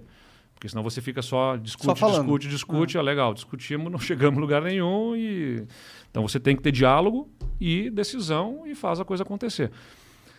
Cara, o resultado é que o Rio Grande do Sul, eu tenho bastante orgulho do que a gente fez lá, porque eu assumi um governo que em janeiro de 2019 não estava pagando salário do servidor. em dia. Não não conseguia pagar os hospitais. Estava três meses os hospitais sem receber no estado. Estavam parando cirurgias, parando procedimentos. Os municípios estavam sem receber por seis meses os repasses da área da saúde do estado, para financiar programa de UPA, SAMU, entre outras coisas que o Estado cofinancia, ele paga junto com o Ministério da Saúde aqueles programas. O Estado estava sem pagar. Tinha uma dívida na saúde de 1 bilhão e 100 milhões de reais entre, entre fornecedores de medicamentos, uh, os municípios e os hospitais. Então o Estado não pagava salário, estava sem pagar fornecedores, não fazia nenhum investimento, as estradas deterioradas, muita dificuldade. Nossa, absurdamente quebrado mesmo, Total. ultimate. Não, não, que, assim, não estou fazendo drama aqui, é só pegar lá ranking da Tá competitividade falido dos estado. estados, vai ver que o Rio Grande do Sul era o último em solidez fiscal, né? que é o, o, o que diz da incapacidade de a receita cobrir a despesa. E, além de tudo, estava com o ICMS aumentado, porque como o Estado estava quebrado, aumentaram né, o ICMS, e eu tive até que pedir prorrogação daquele aumento extraordinário de ICMS, porque pô, me dá tempo para arrumar as coisas para a gente poder promover redução de imposto. Então, combustível, energia, comunicação com alíquotas majoradas e alíquota básica do Estado também. A gente fez reformas muito duras, antipáticas, como eu disse. Tinha 10 mil servidores manifestando no dia da votação contra, né? mas a Assembleia encarou, votou. E a gente conseguiu fazer uma redução substancial da despesa com a folha de pagamento. No ano passado, a gente conseguiu reduzir 700 milhões de reais a despesa com a folha Por mês ou por ano isso? por ano. Esse ano vai economizar 1 bilhão de reais, no ano que vem 1 bilhão e 300. Então, quer dizer, o que quer dizer isso? Se eu não tivesse feito as reformas, eu teria que achar 3 bilhões de reais entre 2020, 2021 e 2022 para pagar as contas. E esses 3 bilhões iam sair da onde? Iam sair de precarização de serviços, de aumento de impostos ou qualquer coisa assim. Então a gente conseguiu, fazendo essas reformas, economizar isso. O Estado hoje paga suas contas em dia, os hospitais estão em dia. Não só eu não deixei atrasar, como estamos pagando aquelas dívidas deixadas em governos anteriores, vamos quitar essas dívidas todas, esse 1 bilhão e 100. E a gente está anunciando um programa amplo de investimentos no Estado que em todos os setores é histórico. Só para dar um exemplo, estradas, o Estado conseguia botar 130 milhões por ano, a gente está botando 1 bilhão e 300 milhões de reais agora para recuperar as estradas do Estado. A saúde também, o maior investimento dos últimos 20 anos em reformas de hospitais e tal. E ainda estamos reduzindo o imposto. Quer dizer, aquela alíquota majorada de ICMS no combustível, na energia e na comunicação, já em alguns, na alíquota básica já caiu uma parte esse ano, vai cair no ano que vem. No ano que vem, todas as alíquotas voltam aos patamares anteriores, sem que o Estado quebre, né? porque a gente conseguiu ajustar a nossa despesa. Isso é E- bom, e porque vai- é vai- difícil um cara querer baixar imposto, né, mano? E quando Não, baixa, é. fica difícil pro cara querer subir também depois, né? É, é, mas assim, você tem que conquistar isso, né? Você tem que, não é assim, ó, vou lá baixar imposto. Bom, e aí quebra, não paga as contas, É. é, pior. Então você tem que fazer reforma, acertar e tal. É o que eu penso que o Brasil também tem que fazer, entendeu? E de onde veio o dinheiro que você usou pra. Foi só, Pra- na, só na economia ou, ou gerou mais Eu- dinheiro eu, de alguma trabalhei forma? de duas formas, né? As reformas para dentro do governo, Aham. para reduzir despesa, e as privatizações, né? Então a gente privatizou a nossa companhia de energia elétrica, a distribuidora e a transmissora já foram vendidas, a gente está vendendo a geradora de energia também, tem uma companhia de gás, e a gente acabou de aprovar a privatização da companhia de saneamento. Tem mais coisa pra privatizar, não? ainda ficará o banco do Estado. O Estado ainda tem um banco. tá? Essa discussão vai ter que vir para frente. Só que aí, Monark, é, é investimento, não preciso ter a LTW aqui para me dizer isso, né? É, que, que é o investimento? Você tem que escolher, você tem um recurso limitado e você escolhe onde é que você vai colocar, né? Ah, ó, vai- você não pode comprar todas as ações, não pode colocar em todos os, os fundos de investimento, você vai ter que escolher onde é vai colocar. Capital político é a mesma coisa. Você tem que estabelecer prioridades, né? Você não vai conseguir fazer tudo. Então, onde é que eu vou fazer primeiro? Essas empresas que a gente privatizou eram as, as mais urgentes. né? Por quê? Porque elas tinham concessão pública. é, Não estou falando demais aqui, só para dizer. Vocês Não, me, cara, me interrompam, me interrompam. Você vai tá- começar a dormir aqui, você está tomando um vinho aí, vai começar pior a dormir me é assistindo delícia, falar. cara. É? Faz a propaganda pro pessoal Bom lá demais, da Casa é o nome? Valduga. É... Casa, Casa Valduga. Valduga. Origem. Cabernet Sauvignon. Olha aí, ó. Bom demais, inclusive. Nossa, assim, a gente tá interessado, cara. Por isso que a gente tá interrompendo É. você. A empresa de energia do Estado estava sem conseguir pagar o ICMS. Ela ficou devendo 4 bilhões de reais para o Estado, porque ela estava quebrando, entendeu? Ela não conseguia eh, eh, se sustentar.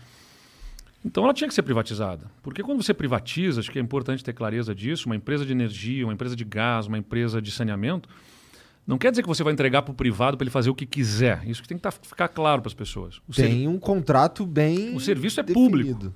O serviço é público, que vai ser operado por uma empresa privada. Mas ela opera sob concessão. O que é operar sob concessão? É um contrato com o Estado que estabelece as regras. Ó, você tem que atender assim, assado. Por exemplo, energia elétrica. Uh, você o número de horas que quando falta luz pode ficar se, né, as, as metas aí de reparar a rede de investimentos e tudo mais que você vai ter que cumprir para poder prestar um bom serviço para a população se não prestar você vai ser multado e você vai ter que pagar por conta de serviço ruim né? a taxa que eles cobram também pelo serviço. Toda a política de remuneração e como é que vão ser os tudo é reajustes, é tudo tem controle por uma agência. Assim, ah, vamos aumentar 300% não, aqui, foda-se. Tem uma agência comprei. reguladora, entendeu? Entendi, entendi. Então, quer dizer, é, aquilo que a gente falou, quando está na mão do Estado, o que, que acaba acontecendo? Eventualmente ganha um governo X e bota lá na empresa um cara que é ligado ao sindicato, ele quer ficar de boa com os colegas, dá um aumento, dá não sei o que tudo mais. Só que depois que deu aquilo, ferrou. Aí ficou contratada aquela despesa e vem um governo que quer ajustar, você não consegue diminuir os salários, não consegue demitir. Então a empresa vai ficando ineficiente. Então o papel do Estado não é ele operar diretamente, ele, ele é melhor contratante. Então diz o que quer, contrato, ó, eu quero. As pessoas querem ter energia, elas não querem ter uma empresa de energia. As pessoas querem ter saneamento, não querem ter uma empresa de saneamento. Então a gente teve que vencer alguns paradigmas, né? Esse também é um debate que é polêmico. Teve muita resistência lá no Estado? Historicamente, o Rio Grande do Sul é um Estado que sempre foi resistente a esse tipo de debate. Né? Por isso que eu, eu me sinto preparado para debater outros temas aí que venham pela frente para o país, porque o Rio Grande do Sul é um bom, vamos dizer assim... É uma escola legal. É uma boa escola, né? Um Estado que sempre foi avesso a discutir essas reformas estruturantes, porque tinha sindicatos muito fortes, né? Então sempre teve muita, Uns ninhos de muita resistência. Que mexer, né? é, muita resistência a esses, a esses temas. Mas a gente fez, acho que do jeito certo, discutimos sempre com muita honestidade os temas. E aí fomos avançando na, nessas pautas. Então o que acontece? A gente botou a nossa despesa equilibrada com a nossa receita e de outro lado está entrando dinheiro extra, extra por conta das vendas das empresas. Se eu não tivesse feito a reforma do lado da despesa, eu ia ter que pegar o dinheiro da venda das empresas e usar para pagar a conta do mês.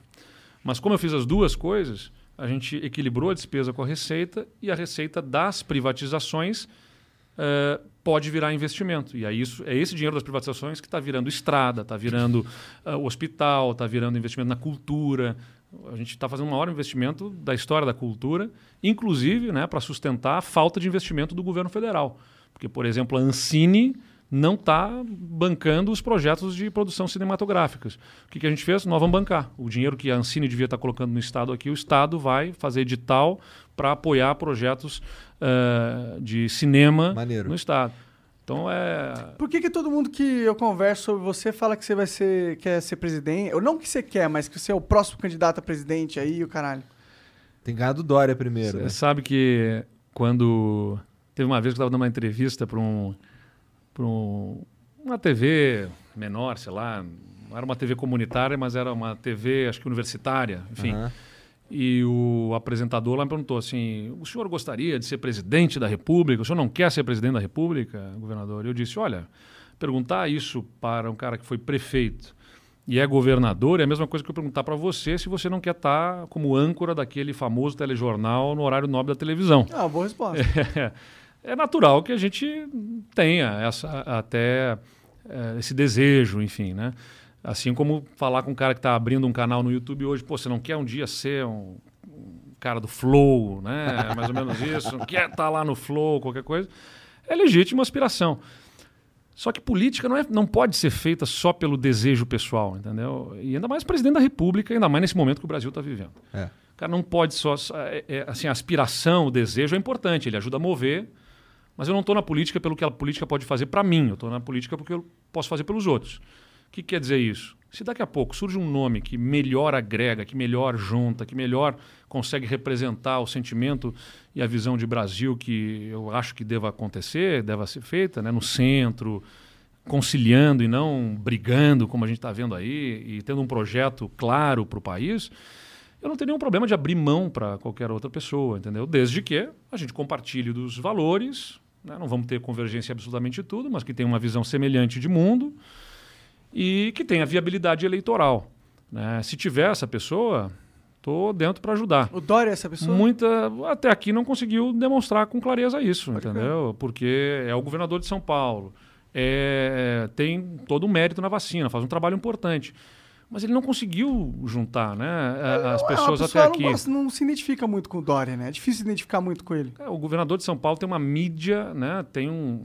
Pô, 45 milhões de habitantes, tem quatro vezes o tamanho do meu estado. E a gente tem o mesmo percentual nas pesquisas. Saiu da Datafolha semana passada. Ele tem 4%, eu também tenho 4%. Da hora. Só que a minha, a minha rejeição é a metade da dele na pesquisa. Então, bom, o, tanto quanto houver pessoas que entendam que eu deva liderar esse projeto, eu me sinto apto para liderar, entendeu? E, aí você tem que ganhar as primárias do PSDB. as prévias dentro do PSDB. E como que é essas prévias aí? Elas são justas? É legal? É fácil concorrer? Tu tem É. que... Como que é essa porra? Não, aí definir a primeira vez que vai acontecer prévias num, no É a PSDB, primeira né? vez. Ah, então vai E- ser uma merda. é porque se é a primeira vez é sempre uma merda. Não, mas enfim, aí Ah, trabalharam. mas eles já viram os outros caras fazendo e tal. É, vai ser uma merda. Não, eu confio que não, confio que não. Tá sendo bacana, porque é, é legal você mobiliza o partido, a Não, debater. tem que ter. Eu acho que todo partido tinha que. É. ter uma prévia. Porque como que o cacique do partido vai determinar quem o partido é representado por? Quem tem que determinar isso é a conjuntura do partido. É, é, bom, as prévias estão no estatuto do PSDB como uma premissa, só que sempre chegou no momento de decidir o candidato e havia uma unanimidade, né? Que Unanimidade. Os, é, enfim, unanimidade porque Entre os caciques, pô, você pegar todo mundo que é afiliado ao PSDB, tem quantas pessoas afiliadas ao PSDB? 1 milhão e 300 mil. Porra, não tinha. Como que o cara lá vai saber? Ah, mas aí, Monark, você tem que pensar o seguinte, tá? Ah, o PSDB é muito forte em São Paulo. Sim. Mário Covas, Geraldo Alckmin, Sim. Serra, né? figuras super importantes, Fernando Henrique, enfim, super importantes. O partido se constituiu aqui, cresceu aqui, tem mais de 20 anos de governo aqui em São Paulo e, e acho que fez um belo trabalho. Bom, tanto é que tem sido renovado, pode ter discussão para lá, para cá, sobre se concorda com isso ou com aquilo, mas o, o Estado de São Paulo está... Falar que qualquer partido fez um belo trabalho, pra mim, parece assim, tipo, ah, tá bom. Não, cara, mas assim, ó, São Paulo avançou muito, assim. É, se tipo, você eu- comparar com outros estados, Ah, você é daqui de São Paulo. Mas não acho que foi por causa dos que- políticos que... a gente avançou, tá ligado? Ah, mas tem a decisão política, você não pode. Não é só, não é só, não, tô, não, não é só. Claro, tem um espírito empreendedor do Estado. Acho que a conjuntura estratégica, geográfica, barra social, barra um monte de coisa Tá, mas- culminou. Tá bem, mas isso São reflete Paulo. na política também, entendeu? Isso reflete na política. Exato, a gente tem melhores políticos porque aqui tem que ter, entendeu? Porque aqui tem muito mais em jogo. Tá bem. Mas enfim, a gente Ah. pode entrar nessa discussão e aí Tá o bom, programa vai ser o maior episódio do Flow da, da história. Mas o, o, o ponto objetivo aqui, né? O PSDB tem essa força em São Paulo, sempre teve candidatos de São Paulo, à exceção de 2014, mas todas as outras eleições foram candidatos de São Paulo. E aí, nessa eleição, ele disse: não, mas nós não vamos seguir a mesma lógica, nós vamos abrir prévias para discussão. Pô, legal, Da hora, bacana. eu gosto é, desse mais sentimento. democrático, me sinto.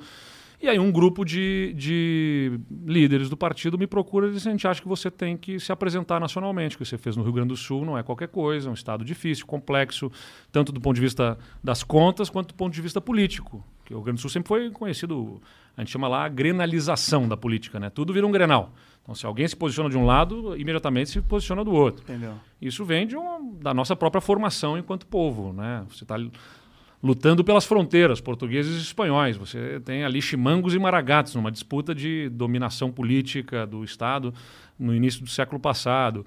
Ah, então tem sempre essa, esse enfrentamento muito claro. Tanto é que eu brinco que o Rio Grande do Sul é um estado que é às vezes do contra, né? Porque quando Fernando Henrique ganhou as eleições nos anos 90, o Lula ganhou lá no Rio Grande do Sul. Depois, quando o Lula veio a ganhar eleições, depois o PSDB ganhou lá. Então, o Estado É estava do sempre no Ele sentido funciona contrário. diferente, né? A exceção aí de algumas eleições, mas enfim, ah, mas então o Estado sempre foi do contra. Eu brinco que, pô, agora que o país está polarizado, briga de tudo que é jeito, aqui a gente está mais tranquilo, a gente vem, É. né? Que mais uma vez eu insisto, não quer dizer que que não tenha quem me conteste, é claro que tem, é, tem- é claro que tem enfrentamentos. Mas, cara, esses enfrentamentos não são um negócio do tipo, vou te destruir, vou acabar contigo, entendeu? Tipo, as suas ideias, vou destruir suas ideias e acabar com elas. Exato, vamos enfrentar, como eu disse, tem um país que tem problema como o Brasil, cara, tem, se é para fazer política do contra, tem que ser contra a corrupção, tem que ser contra a inflação, contra o desemprego, né? Tem tanta coisa para a gente ser contra, a gente fica perdendo tempo sendo uns contra os outros, entendeu? Aí fica discutindo temas que não tem. E você sabe como que vai funcionar, Safa, essas primárias? Então aí definiram as regras das prévias com pesos para os votos. Por Ah. quê? Como é a primeira prévia, né, que o partido vai fazer, tem que organizar isso. Então os filiados vão votar todos, mas o peso da decisão deles é correspondente a 25% do total. Porra, legal, hein? Pra caralho o PSDB, acertando. Ah, mas é que é o caminho seguinte. Como é que você coordena isso aí? Porque as, as listas estão defasadas, estão tudo mais. Eu sei. Aplicativo, faz um aplicativo, pede pra todo mundo Eu cadastrar. concordo contigo, Ana, mas tem uma curva de aprendizado, entendeu? Você tem, ó, É vamos verdade, fazer a é- primeira. É verdade, é verdade. Nós vamos fazer Ensinar a primeira as pessoas assim. a usar aplicativo vai, vai, ter ser que, vai complicado. ter que cadastrar afiliado, vai ter que Sim, não sei o que sim. tal. Vamos fazer a primeira assim, depois você vai expandindo isso até o dia que você vai conseguir fazer 100%. Mas você entende porque eu fico assim, ah, legal. Porque você dá o poder pros caciques novamente. Já se coloca de um jeito, ó. Beleza, vamos dar mais liberdade pra vocês, mas ao mesmo tempo vamos controlar aqui o nosso poder. Mas é que outras prévias já feitas tinham muita acusação de fraude para um lado, para o outro. Então você acha que prévias que não foram feitas no entendeu. nível nacional, né? Em outros níveis. Então acho que acho que tem uma tá curva de gostando aprendizado. do jeito que essa tá se desenhando? Não, a regra acho que ficou adequada, porque também os pesos dos estados também foram ah, calibrados, vamos dizer, com essa regra. Por quê? Porque aí depois tem outro grupo que é os prefeitos e vices, outro grupo que são os vereadores, outro grupo que são os deputados estaduais, os Então é deputados federais e até tal. nesse grupo aí. São vários grupos e tal. Entendi. Porque aí onde tem mais prefeito vai ter mais, mais peso para cá, onde tem Quem mais tem vereador mais peso no e voto tal. nas primárias, nas prévias? Ah, pelo Estado, tá dizendo? É, Como assim? Nas prévias do PSDB, quem vai... é, você falou que os, os afiliados têm 25%. 20%. 25%. Não, não, não tem grupo com mais de 25%, entendeu? Então Tá. tem os outros, prefeitos e vices são 25%, aí depois deputados federais e senadores são 25%. Então, como é um número menor de deputados federais e senadores, com 25%, o peso maior é deles. Entendi. Mas não definem sozinho nada, né? Então acho que ficou um negócio tá bem, assim. bem Tá, calibrado. tá legal. É, como eu disse, é tentativa e erro, né? Como eu disse, até acertar e fazer um negócio que dê bem certo. Então estou bem entusiasmado, saiu aí essa semana até uma análise da Eurásia, que é uma, uma consultoria que faz análise de cenários, super respeitada no mundo, e que inclusive indicou, pelos estudos que está fazendo, as, as pesquisas que faz internamente no, no partido, que eh, Você Até- tá sendo bem aceito. que estou sendo bem aceito e até vamos avançando Passaram uma colinha ah, pra você. É, exatamente.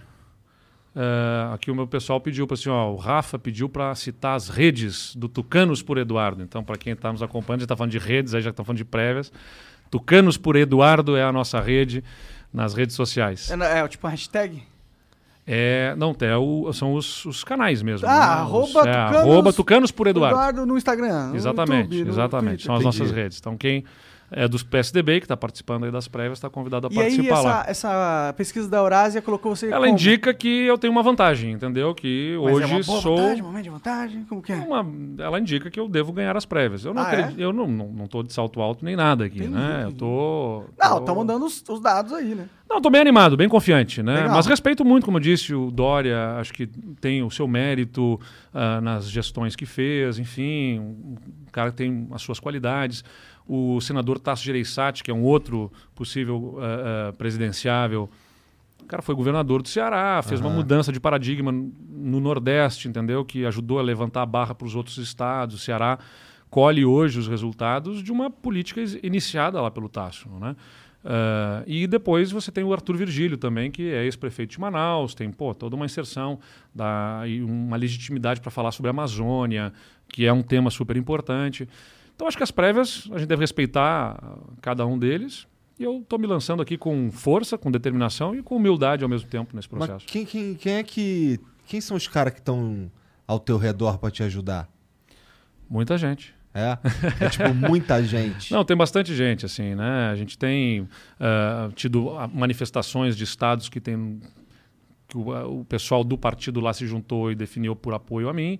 Então, por exemplo, a Bahia e o Amapá recentemente, o Rio Grande do Sul, o Paraná também anunciou que fechou questão com a gente, Minas Gerais, e a gente tem outros estados aí se encaminhando, é possível que Alagoas anuncie algo nos próximos dias. A gente tem tido uns avanços bem importantes aí de apoiamentos. Aí tem deputados, senadores, eh, aqui em São Paulo mesmo, a gente tem tido uma colaboração importante de, do Antônio Carlos Panuzzi, foi prefeito de Sorocaba, ex-presidente do PSDB, né, declarou publicamente que está com a gente, um ex-deputado Pedro Tobias, ah, o atual prefeito de Santo André, Paulinho Serra, né, que é a segunda maior cidade que o PSDB governa aqui em São Paulo, está colaborando com a gente. Mas acho que é importante dizer, não é um contra o outro, não é para ganhar do Dória, não é para ganhar do Tasso, não é para ganhar. Aham. Cara, eu tem entrando nessa. ideia, né? Não, É, não tô- não tem uma chance de criar um racha no partido. Você tem que tomar esses cuidados, porque ah, naturalmente a militância, né? Você, o pessoal começa a, a, a ficar Até porque essa militância não é, apaixonado pelo projeto, né? não é tão movida por ideia. A sua militância diz? Não, eu digo em qualquer eleição, né? Não é a minha disposição ter um racha, ter uma, uma disputa eh, mais dura. Ah, tu tá até elogiando os teus competidores aí, pelo menos ao. Porque eu a- acho que a gente, a gente tem que ganhar pelas qualidades da gente, não pelos defeitos dos outros, entendeu? Ah, é mais ou menos disso. isso. Verdade, eu acho que verdade. isso é total. Ó, tô apresentando meu projeto aqui, as minhas qualidades eu julgo que são essas. Se você acha que elas são melhores que né, maiores que as dos outros, vem com a gente. Tu já entra nas prévias com um desenho do governo que tu quer fazer. Ah, sim, não, para mim está muito claro que, que, que é a prioridade do Brasil. Né? A primeira meta tem que ser enfrentamento à corrupção. Assim. O que, que é enfrentamento à corrupção? Você tem que usar a tecnologia para deixar o máximo o governo de forma transparente, acessível para todo mundo poder acompanhar o que acontece. Da hora demais isso aí. Só que é Não. bem abrangente. Mas não, mas eh, Bem, bem genérico. é assim. uma, é uma luta pela que eu sempre tive. Né? Eu, antes de existir lei de acesso à informação, eh, eu fiz lá como vereador, quando era vereador, com 23 anos de idade, das primeiras leis de transparência do Brasil, que era exigindo que colocasse absolutamente todos os dados, inclusive salários e tudo mais, na internet. Hoje em dia está pelo Brasil todo isso, mas naquela tempo, pô, tinha que comprar briga ferrenha. Tipo, as diárias dos vereadores, eu brigava lá porque ah, eventualmente viajava-se demais na Câmara de Vereadores, tudo mais. Digo, ó, eu, eu defendo e fiz uma campanha, consegui pressionar os vereadores e foi aprovado na- no parlamento lá, da que era todas as diárias serem informadas publicamente e mais do que isso, qualquer saída para fora do estado tinha que passar no plenário para discutir publicamente a conveniência do vereador ir a Brasília, ir lá, ir Essa lá e foi tudo tua mais. maior vitória política como vereador? Foi uma das principais ali, né? E eu me lembro que ali a gente dizia, né, quando tinha aquele debate, eh, eu me lembro que falava-se sobre os inconvenientes que isso pode trazer. Aí eu peguei uma frase que é atribuída aí a um, a um juiz da Suprema Corte Americana, lá do início do século passado, que dizia: não existe melhor desinfetante que a luz do sol. Quando uma coisa está cheirando mal, o que, que você faz? Bota pra na- todo mundo ver. Bota no sol, né? Bota, pra to- bota ali as claras. Então, primeiro passo para combate à corrupção é tem que ir ao extremo da transparência. Né? Gosto- Você- gosto então, a minha determinação lá, o que mais pode ser feito, e você tem que ter dados abertos para que qualquer pessoa possa, um, um cara entrar lá, não só ver as informações, como ele possa baixar aquelas informações para ele trabalhar aqueles dados como ele quiser, para lançar numa planilha de Excel lá e, ó, quero ver por valor, quero ver por assim, quero ver assim, quero, quero cruzar com outras informações, que é permitir ter dados abertos. Então, enfim, acho que esse é um Isso é primeiro ponto. perfeitamente constitucional, não tem. Sim, sim, sim, sim. E, e tem Já está um- resolvido, assim. Já. Aí tinha uma discussão sobre. Ah, mas o salário do servidor, né? Isso gera um constrangimento, isso fere a intimidade, a privacidade dele. Porra, o cara é servidor público. Não, eu dizia o seguinte, cara, o que ele faz com o dinheiro dele é dele. É, sim. não precisa saber, ninguém quer saber. Mas eu- o, patrão tem que saber quanto que paga pro funcionário. Exatamente. Então, pô, até a hora que vai entrar o dinheiro na conta dele, esse dinheiro é público, É. entendeu? Então, a hora que fez o contra-cheque e tudo mais, esse dinheiro é público, a gente tem que saber. É bom para o próprio servidor, porque se tem um colega de trabalho que está ganhando indevidamente alguma coisa porque foi apadrinhado de um ou de outro, é bom para escancarar essas distorções também. Deve entendeu? ser muito difícil propor algo nesse sentido como presidente da República. Não, mas eu acho que você tem que ir empurrando na direção certa, entendeu? Você vai expandindo os limites aí do, né, do que, que era impossível, vai virando possível, cada vez você vai empurrando. Mas tá bem, então, mas a corrupção em si é importante, não é o grande mal, mas é um dos grandes males, tem que ser enfrentado. E aí, mas tá bem, vamos enfrentar a corrupção. Mas o que, que as pessoas querem de verdade? Eu digo que estar na política, né, fazer política, é, no final das contas, querer que as pessoas sejam mais felizes. É isso. né? Vamos assim, uma síntese mais, mais simples, quase que simplória. É, a gente quer que as pessoas sejam mais felizes. O que que vai deixar as pessoas mais felizes? Pô, num país que tem uma desigualdade brutal como o Brasil, você tem que combater desigualdade e gerar oportunidade. Teve uma entrevista que eu dei, se não me engano, para Gabriela Prioli, que ela me perguntou: você acha que é mais importante o ponto de partida ou a linha de chegada? Né, eu disse, o ponto de partida é mais importante, mas a gente tem que ter clareza. O que, que quer dizer o ponto de partida? Pô, você tem que proporcionar meios decentes, dignos, iguais para as pessoas, né? Então você tem que dar uma boa escola, essa, essa, essa criança tem que começar a vida dela com a oportunidade de crescer. Mas não dá pra fazer isso num governo só. Não, e é mais do que isso, né? Não tem uma partida, eu dizia, não tem uma partida por começar. Essa esse jogo já está rolando, já tem É. gente que ficou para trás. Você faz o quê com essas pessoas? Você não pode esquecer delas. Então, num país como o Brasil, que tem uma desigualdade gigantesca, o Estado tem um papel, sim, de inclusão e promoção com programas de políticas públicas de transferência de renda, de programas de habitação, de investimento nas periferias para a gente é, é, melhorar a oportunidade e estender a mão para quem já ficou lá para trás.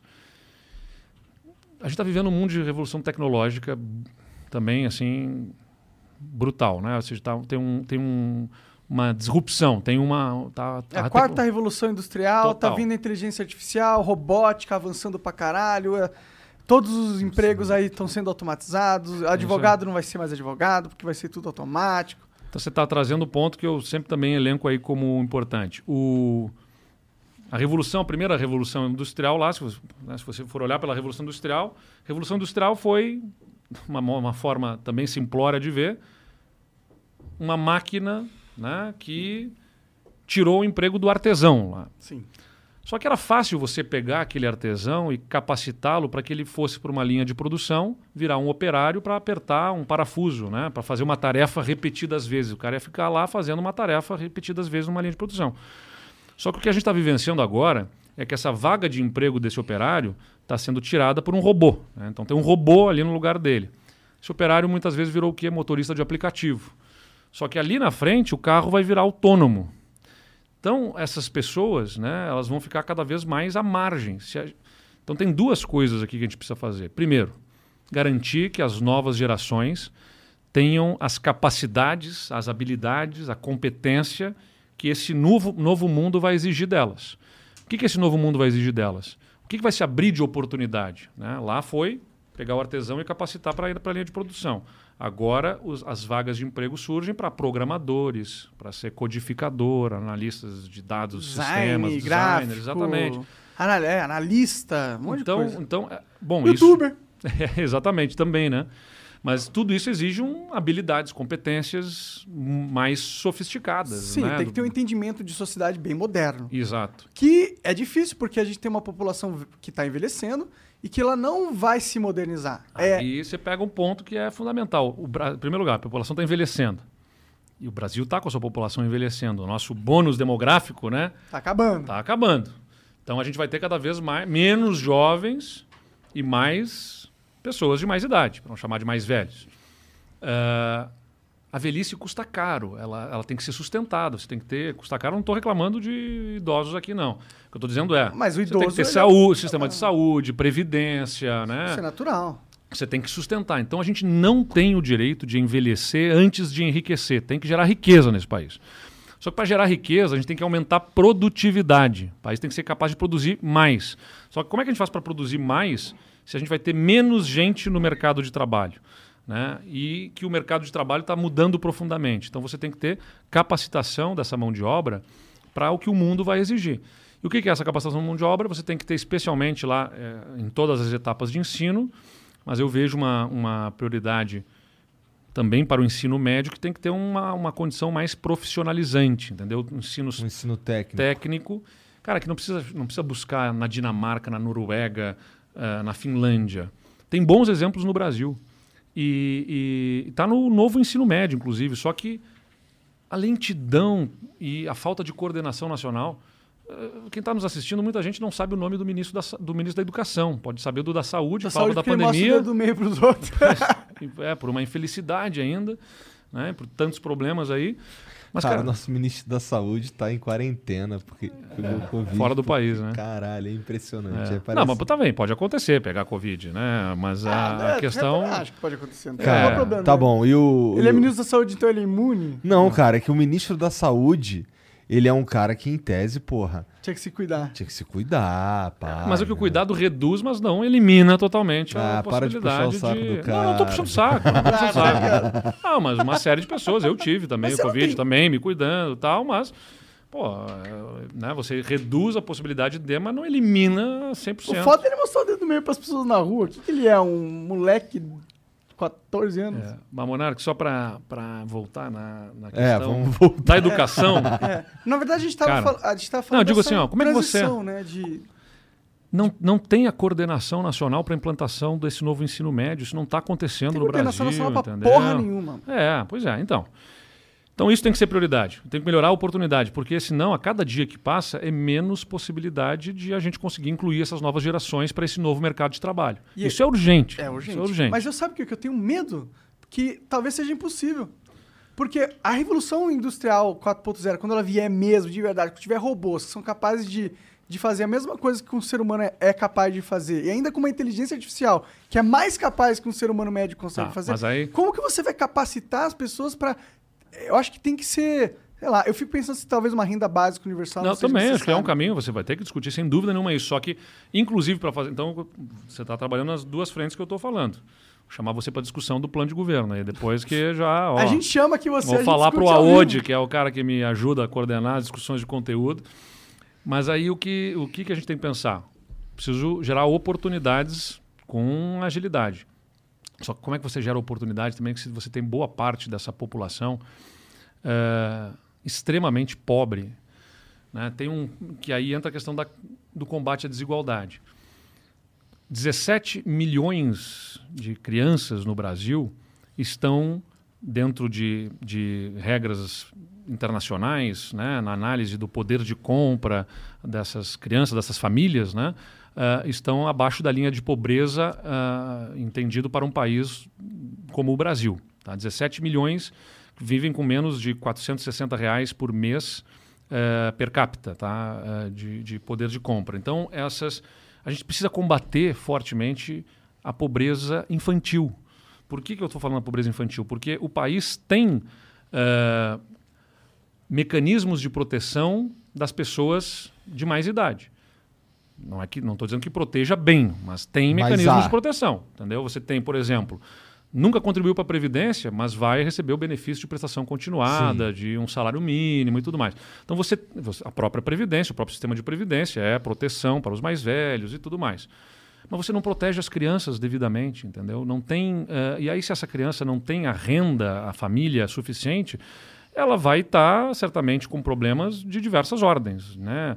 De acesso a, a material escolar ao, à alimentação que a deixa com desnutrição. Ela não compete em, em condições minimamente leais para poder crescer na vida. Vou te entendeu? fazer uma pergunta um pouco cruel. É, Isso não seria um incentivo perverso para as pessoas terem mais filhos? Não, mas aí você tem mecanismos para evitar isso. Ninguém, não não vai ter filho para poder ganhar um- Ah, uma bolsa. Não, Vai, não é assim, vai, gente. vai sim, vai não é caralho. assim. Não, Não, é assim. é, uma, pe- é uma assim. pergunta Eu entendo o Não é ponto assim de família, pra Não, família, não. na miséria Não, máxima. mas você tem, não, tem mecanismos para você poder corrigir isso, evitar. Agora não é porque isso, então ó, vamos abandonar, vamos Não, não, não. Pelo amor Entendeu? de Deus. Você não pode pensar o seguinte, ó, não vou ajudar crianças porque senão eu vou estar Não, não- incentivando famílias pobres a terem filhos. Você não O pode. que eu fico na dúvida é se o Estado tinha que fazer políticas públicas tão fragmentalizadas e, e- e focadas. Eu acho que talvez ele tivesse que fazer política- políticas públicas mais universais Tá, mas e aí, que cumprissem a mesma função. Mas, Monarca, eu não vou conseguir.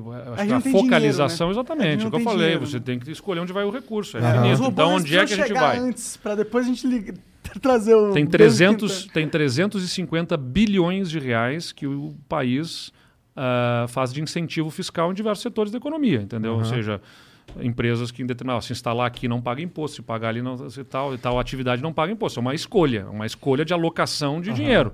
Entendeu? E o Bolsa Família custa 30, 35 bilhões de reais por Que é um ano. absurdo, devia Então ser você- bem mais. Então é isso que eu estou te Tinha que ser ao dizendo. contrário. Então você 300 faz- pro Bolsa Família e foda-se as empresas. Cada- Você, não, você não consegue ganhar dinheiro? Então fala. Ah, não, não estou defendendo, não tô defendendo foda-se as empresas, não. Acho que Não, também não, não é assim. o As empresas, tem que garantir que a empresa vá bem.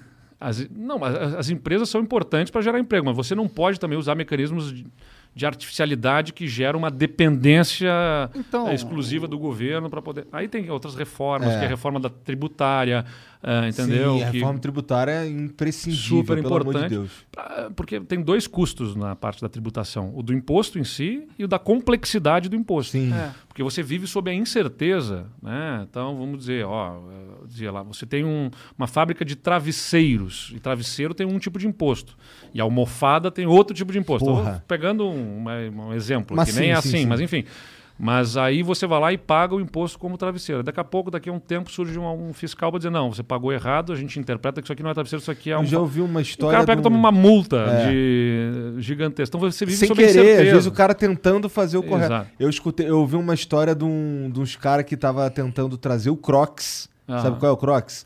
Que é, Sei uma, é. é tipo uma sandália de borracha, Feia pra caralho. feia pra caralho, que tinha, os caras Se tava patrocinar aqui o Não, Flow, é vocês feia- mudam de opinião? Não, Não, é fala feia pra feio pra caralho. caralho, mas se quiser comprar, tá aí, ó. Mas, porra, é, teve um. Isso é uma história que eu ouvi. Que teve um lance que um- um- uma carga de. Tem uma outra água aqui? O... Tem, tem, tem, tem. Uma carga de crocs acabou Vocês vão tomar ficando. vinho do Rio Grande. Bem gostoso esse vinho. Uma carga que ficou presa porque os caras não sabiam como tributar o bagulho. Porque não sabia se era sandália, não sabia se era. Não se era tava sal- definido Não ainda. tava definido. Ah, então, é esse tipo de coisa. E é, é a complexidade do sistema tributário. Por isso que a gente defende, ó, reforma tributária tem que ser prioridade, porque para diminuir a complexidade. Se você vai fazer um imposto de valor agregado com uma alíquota única sobre a, produção, sobre, o, Aham. sobre, né, sobre o valor agregado na, na venda. E aí acabou, não vai ficar discutindo ah, para esse item desse jeito, para aquele item daquele Nossa, jeito perfeito. e tudo mais. É o que acontece no mundo. É o que acontece no mundo. Você Aham. não está inventando nada demais, não precisa também inventar. É, é só atualizar Agora, o sistema. Só que, claro, a transição é difícil. Então, a grande dificuldade é como é que você coordena para fazer a transição, porque hoje tem, ó, tem determinados locais, determinados tipos de serviços que pagam 3%. E tem determinados tipos de itens que pagam 18, 25, 30. Então, como é que você alinha para conseguir fazer essa transição para que o cara que paga 3 vá pagar mais 10, mas em compensação ele tem que fazer conseguir enxergar que ele está pagando 20 ou 30 em algum outro item que ele vai passar a pagar 10, 12. Aham. Tem uma Tinha que transição ser 10 completa. no máximo, imposto sobre consumo, nossa senhora. É, É, bom, muito pois- perverso o imposto sobre consumo. Porque ele só pega nos mais pobres. Sobre isso nos aguardem, que nós vamos apresentar projetos Muito interessantes legal, pela legal. frente. Mas a gente. Então, estou falando aqui, você perguntou sobre a agenda, né? Deixa eu resumir assim É que rapidamente. você tava falando do lance das crianças. Eu só queria Isso. voltar ali rapidinho. É, Na tua cabeça, como é que é feita essa assistência? Ela é por meio de facilidades públicas? Com... Não. Aí eu acho que você tem que ter a transferência de renda Tá. e com acompanhamento de assistente social e exigências de contrapartidas que são quais? Está na escola, entendeu? Você tem que ter Tem que a frequência, exatamente. Então você tem uma, uma tem que fazer esse acompanhamento, porque você quer fazer para empurrar isso na direção certa. Sim. Então é para combater desigualdade. É, mas aí você tem que fazer focalizado por isso. Pô, não dá, a gente está distribuindo mal isso, esses, esses, esse recurso público, seja na forma de incentivo, seja na forma de gasto direto de, de dinheiro. Então a gente precisa alocar onde realmente o Estado precisa estar presente para ajudar a promover aquelas pessoas ah, socialmente. E isso, com a exigência da educação, vai, e uma educação que forme para. Você vai empurrando na direção correta para ter uma sociedade Que não precise mais. que não precise tipo. mais, entendeu? Então, esse é um ponto: combate à desigualdade e, e geração de oportunidades. Ah, falamos aqui de reforma tributária, reforma administrativa para reduzir o custo do próprio governo. Aí poderia entrar aqui numa, num, né, numa fala importante sobre ajuste fiscal, equilíbrio de contas, ah, o que, mas que eu vou sintetizar assim, né? Ah, como é que o país se financia? Como é que ele paga suas contas? Já vai para eh, oito anos, nove anos que o país não fecha as contas. Né? Desde 2013. Desde 2013 o país termina gastando mais do que arrecada, que é o chamado déficit primário. Então, como é que ele faz isso? Ele se financia se endividando. Ele emite títulos da dívida e vai. Só que a trajetória da dívida sobre o PIB, né, ela vai aumentando, já vai batendo em 100%, que é o tamanho, tipo, a dívida do país está do tamanho da nossa economia. E com essa trajetória aumentando, o país vai ficando com risco de não pagar suas contas. Se ele tem risco de não pagar suas contas, menos gente vai querer comprar títulos, a não ser que os juros sejam mais altos. Entendeu? Então o, o país vai levantando, acabou de levantar juros agora mais um pouco, vai levantando juros porque por dois motivos, porque ele quer combater a inflação e para combater a inflação ele precisa fazer com que, tá subindo menos pra caralho, inclusive. Menos dinheiro circule na economia e de outro lado ele precisa se financiar. E o cara pode comprar títulos de outros países que são mais seguros, ah, só vai comprar daqui, que é hum, hum, pelo nosso histórico que é ruim, né? O histórico do país é ruim. Não é um governo sozinho que determina esse histórico, mas o governo é determinante para gerar uma percepção de, de credibilidade, né? de que vai cumprir as regras e tudo mais. É, então aí os juros são definidos aí. Pô, tem mais risco. Esse país está se endividando muito, não vai pagar a conta. Ele está me pedindo para comprar um título dele que ele vai me pagar daqui a 10 anos e vai me remunerar não o suficiente para cobrir o risco que eu tenho. Risco é custo. Essa é uma É. coisa, uma lição. Aí o, o governo pega, solta um monte de título com juros baixos, ninguém compra e fala, fudeu, tem que subir o título. E aí sobe, vai subindo É, juros. Só que quando sobe juros, o dinheiro fica mais caro no mercado. E se fica mais caro, a empresa que quer ampliar o seu negócio não amplia porque o, É. dinheiro, o custo do dinheiro está baixo. Então, aumentar juros vai impactar na economia, vai impactar no emprego. O Brasil já estava com projeção para o ano que vem. eh, esse ano vai crescer uns 5%. Lá no Rio Grande do Sul, a gente vai crescer de 10% a 12% esse ano, Pô, a economia hora, lá. Não, tem um movimento super. Se você pegar de 2019 para cá, o Brasil cresceu 1,5%, já descontado o que perdeu na, pan- na pandemia. O Rio Grande do Sul, além da pandemia, teve uma estiagem, a gente perdeu boa parte da safra de soja, que é bem importante na economia do Estado. Mesmo assim, a gente cresceu três vezes mais que o Brasil. Foi 4,7% o crescimento desde janeiro de 2019 até o final do primeiro semestre deste ano. A gente deve crescer uns 12% nesse ano em relação ao ano passado. Mas enfim, mas estou trazendo para vocês que o Brasil vai crescer 5% e no ano que vem a projeção do crescimento começou, no, no início desse ano falava assim 3% no ano que vem, aí baixaram para 2,5% a projeção, baixaram para 2%, agora já tem banco falando que vai ser 1%, Eita. e já tem gente falando em estagflação, que é estagnação com inflação, que é um cenário crítico, porque as, as coisas estão subindo de preço e a economia não está crescendo. E por que, que isso acontece? Porque, como eu falei, você vai tendo a curva de juros vai subindo, a- a- o racionamento de energia, que também limita a capacidade de produção, porque fica tudo mais caro. Vai, enfim, é um efeito cascata de uma série de problemas estruturais do E país. tem um outro problema muito forte também, que tá mo- aumentando os, os preços pra caralho, que é, não vale a pena vender dentro do mercado nacional. Ah, Eu vou exportar pro dólar, o dólar tá valorizado pra caralho, tem muito gringo com dinheiro aqui, eu vou exportar o meu produto com suor aqui pro brasileiro que vai pagar metade? Pão, quanto essa É. pão? Vou exportar pro gringo. E o que que isso acontece? Escassez de produto aqui. E aí eleva os preços, eleva os preços. É, só que você não pode botar barreiras também, porque isso gera Não, mas ah, sabe o que, tá outros acontecendo? problemas, né? O Brasil foi totalmente desin desinstru- Desindustrializado. Exato. Vou fazer. Des, como é? Desin... Desi... Ah, fudeu. Desindustrializado. Desindustrializado, Fala lentamente. Desindustrializado. assim. Olha só. Uma voz aveludada. Né? Assim, né? E, e o problema é, a gente só vai conseguir corrigir essa distorção quando valer a pena para vender no mercado interno. Bom, mas vamos lá. E ainda tem outros problemas que se agregam a isso, que é o presidente fala bobagem, Ah, sim. faz ataques, aí você aumenta os riscos, entendeu? Assim, ó, tá- cada vez que você que o, o- o governo sugere que vai ah, não vai respeitar teto de gastos, que vai mexer na regra do teto de Ou gastos, que vai ó, dar o golpe. ou que vai, ou que vai fecha o STF, ou que sai o ministro, não vai cumprir a ordem judicial, não sei mais o que e tal. Pô, isso tensiona o ambiente todo. Se tensiona o ambiente, o dinheiro sai daqui e vai para outros lugares. Se o dinheiro sai daqui e vai para os outros lugares, o dólar aumenta. Só que tem um monte de coisa que a gente consome que está precificado em dólar. Gasolina entre elas, entendeu? Então aí o preço sobe. Aí ele fica botando a culpa nos governadores e tal, mas quando na verdade ele é, não, ninguém aumentou, nenhum governador aumentou o imposto sobre a gasolina nesse governo que eu tenho notícia. Nenhum dos atuais governadores fez aumento de impostos. No Rio Grande do Sul é o mesmo imposto que estava antes de eu entrar e que a gente vai reduzir agora. E mesmo assim, no início do ano, a gasolina estava 4,6, R$ 4,60 e agora está 6,50, quase R$ 7 Até reais. 8 em alguns lugares, 9. Então, é, é, essa, essa, esse ambiente de tensionamento, de briga, de enfrentamento, ele também gera riscos e o país perde credibilidade, perde. é, é, e aí o que tem que fazer? Aumenta juros para poder convencer a comprar título, tudo que eu falei aqui já para vocês. Então essas reformas econômicas, elas parecem áridas, assim, né? Tipo, ninguém quer muito falar sobre elas, é chato, é técnico e tal.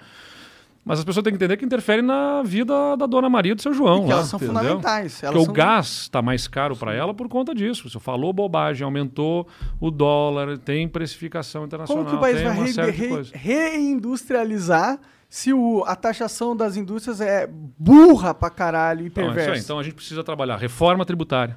Re- Reforma tributária tem que vir junto com reforma administrativa, que é para reduzir a despesa do próprio governo. É antipático, está aí sendo discutida e mal discutida, porque estão tirando outros poderes da discussão, entendeu? Tem que valer para o legislativo, para o judiciário, tem que valer para todo mundo. Lá no Rio Grande do Sul a gente fez reforma valendo para todo mundo. Então, nós botamos na Constituição do Estado que era vedado, eram vedadas as vantagens temporais. O que, que são as vantagens temporais? O servidor completou 3 anos, ganhava 5% de aumento. Completou 15 anos, ganhava 15% de aumento. São vantagens automáticas só porque cumpriu um tempo. É, isso existia nas carreiras em todos os poderes. A gente botou na Constituição a vedação, isso é proibido. E então, todos os poderes, em todos os planos de carreira dos servidores que tivesse isso, acabou, teve que acabar. Por que, que isso era importante acabar? Porque isso gerava o crescimento vegetativo, que é mais ou menos o seguinte: é, o governador não deu nenhuma ordem para aumentar, não aprovou nenhuma lei de aumento, mas mesmo assim a folha de pagamento aumentou no final do mês, no final do ano, porque tantos servidores completaram um período aquisitivo dessa vantagem e vão ganhar um, um aumento. Isso fica especialmente não assim. é um aumento, quer dizer, não é um reajuste, é um aumento. É um aumento, é, é, porque os reajustes Fora são reajuste. fora reajuste, claro, que pela condição fiscal o Estado não tem conseguido dar. Aham. Mas o, por que, que isso é, é um negócio que não, não é razoável? Pegar o caso de 2020. É totalmente não é razoável. É uma, o cara. Ah, ó, ele já não pode Acho ser que essa demitido. tu não precisa explicar. É, ele já não pode ser demitido. E aí ele ainda tem um incentivo, eu não posso ser demitido. E se E eu, eu- ficar aqui, eu ainda vou ser. Então eu vou ser o pior empregado do mundo e ainda vou me dar bem. Ah, são desincentivos, né? É. né, Você, mas, é, É mas. Mas, tia, mudando um pouquinho de assunto, rapidinho. Vai lá. Tu. É porque eu tô curioso saber dessa parada. É, você revelou que é gay, sim. né? É, quando? Faz tempo? Qual é, qual é dessa parada? Quando que eu falei ou quando que eu sou?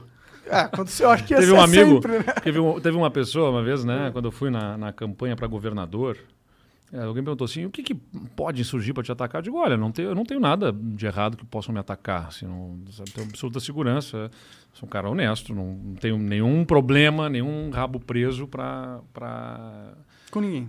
É, para me atacar. Enfim, podem não gostar de uma medida ou outra que eu tenha feito, alguma coisa assim. Mas nada que seja Nada desonesto. comprometedor. imoral. Exatamente. Né? Eu disse, olha, podem vir falar da minha orientação sexual, né? Aí essa pessoa perguntou assim, mas você é gay ou você tá gay? Aí eu perguntei assim, como é que é estar gay? Eu não sei como é que é isso, né?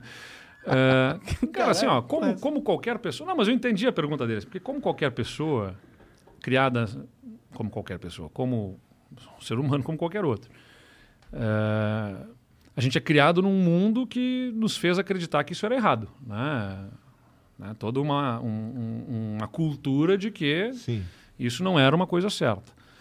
Então, na minha adolescência, na minha juventude, né, eu, eu, eu, eu imaginava que pudesse ser, mas me recriminava né, sobre isso. Aí me tive uma namorada por quatro anos lá na minha juventude, me apaixonei por ela, realmente estava apaixonado. E Você aquilo gostava de transar? Sim, sim. Não, não tinha, tinha prazer, né? Não era nenhum problema e realmente me apaixonei, me, me envolvi com ela e foi uma grande paixão. E aí aquele interesse, aquela, né, sentimento parecia ter sido assim, ó, foi uma fase, aquela história, foi uma fase e nunca tinha vivido nada com qualquer outro homem. Eh, depois tive outras namoradas, até que a primeira vez que eu fiquei com o cara foi com 25 anos de idade. né? Eu já era vereador em Pelotas e tal. E daquele e não, e não fiz achando ó, que coisa errada, tenho que esconder isso, não posso tal. Vivi aquilo, vivi relacionamentos, tive namorados. Só não falava publicamente sobre isso, mas nunca tentei. A partir daquele momento que eu me entendi assim, não, sou gay, né? E, e- Mas você é gay ou você é bi? não, sou gay. É que sou você gay. gostou de transar com. Eu fico assim. Eu eu fico confuso assim. Porque você gostou de mulher. É, mas é difícil dizer. Hoje em assim. dia você não pegaria uma mulher assim só de. Ah, foda-se. Não, porque tô cansei. namorando, tô namorando Ah, tá, entendi, Sim, entendi, sou um cara comprometido. Entendi, entendi. É, e apaixonado por ele também, vou fazer uma homenagem aqui. Estão completando um ano de namoro agora Legal, em legal. outubro. E. Mas assim, cara, acho que essa questão dos rótulos, se é isso, aquilo, enfim, né? Acho que tem que compreender quem é bi, quem é trans. Cara, a pessoa tem que ser o que ela se sente à vontade, entendeu? Isso não mexe na vida dos outros, não toca na vida dos outros, toca na vida dela, É, entendeu? isso não devia nem ser uma É, discussão. exatamente. É. E aliás, foi exatamente por isso que eu não não falei a respeito disso antes, né? Eu era já vereador, como eu disse, quando isso se resolveu, vamos dizer, na minha cabeça. É, aceitei isso e beleza, foi para frente, concorri a prefeito. Porque quando eu fiquei com 25 anos foi 2010. É, e aí concorri em prefeito em 2012. Havia boato e tudo mais, e, e até um, um, um assessor meu na Câmara de Vereadores uma vez me disse: Ó, Ah, Eduardo, queria te dizer que estão falando que você não vai concorrer a prefeito porque você não vai ter coragem porque é, Vão revelar vão, que tu é vão gay." revelar que tu é gay e que tudo mais. E eu não quero nem saber, porque eu também não tinha falado com ele a respeito disso, eu não quero nem saber se é ou não é, só estou te dizendo porque estão falando isso aí que pode acontecer. E, e, de fato, nos dias que tinha debates, né, eu sempre recebia mensagens de, de celulares desconhecidos dizendo a gente vai hoje revelar, tá, que era claramente uma tentativa de me instabilizar, de me deixar... Intimidado, de alguma É, forma. eu sempre fiquei absolutamente tranquilo. Digo, olha, Cagou e andou, foda-se. exatamente, eu não vou falar sobre este tema, mas se eu quiser me atacar por causa disso, eu tenho segurança de que eu não estou fazendo nada, absolutamente nada de errado, entendeu?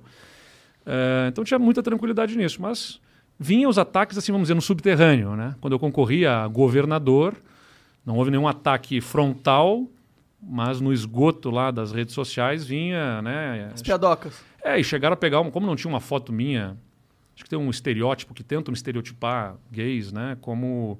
é, Promíscuos? É, algo como com promíscuo e tal, e aí foto sem camisa, aquelas coisas todas. Pegaram uma foto da, que eu estava na praia com o meu irmão. Era eu, meu- meus dois irmãos e a minha mãe. Aí cortaram, ficou só eu e meu irmão. E fizeram repercutir nas redes aquilo. Você vai aceitar um governador gay, gay, ele com seu namorado aqui. Era meu irmão, cara, na foto, ainda por cima. Aí o pessoal, o pessoal que trabalhava vai nas aceitar um minhas... governador gay, ele vai estar sendo gay enquanto governa você.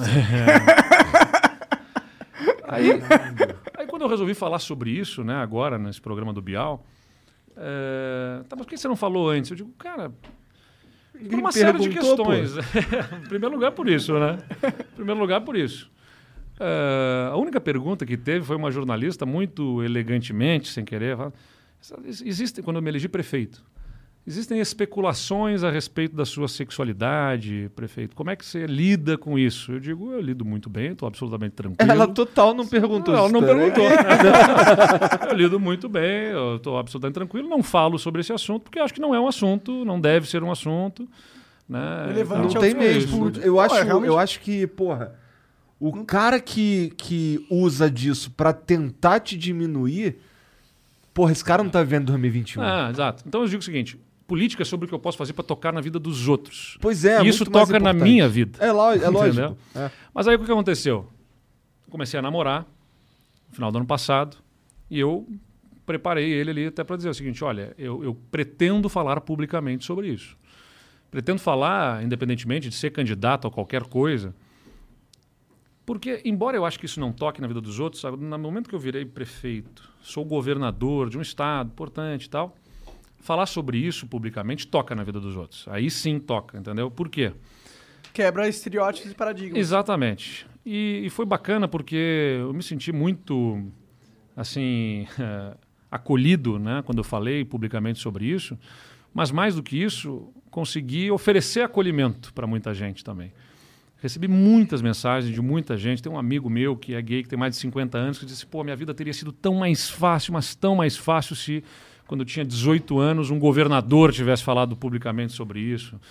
Recebi relatos de pessoas que eh, não estavam conversando, irmãos, por conta de desavença, por causa disso, da orientação sexual de um, da briga Aham. na família. E em função do assunto ter vindo à tona no momento que eu falei abertamente sobre isso, ah, conversaram na família, se reconciliaram.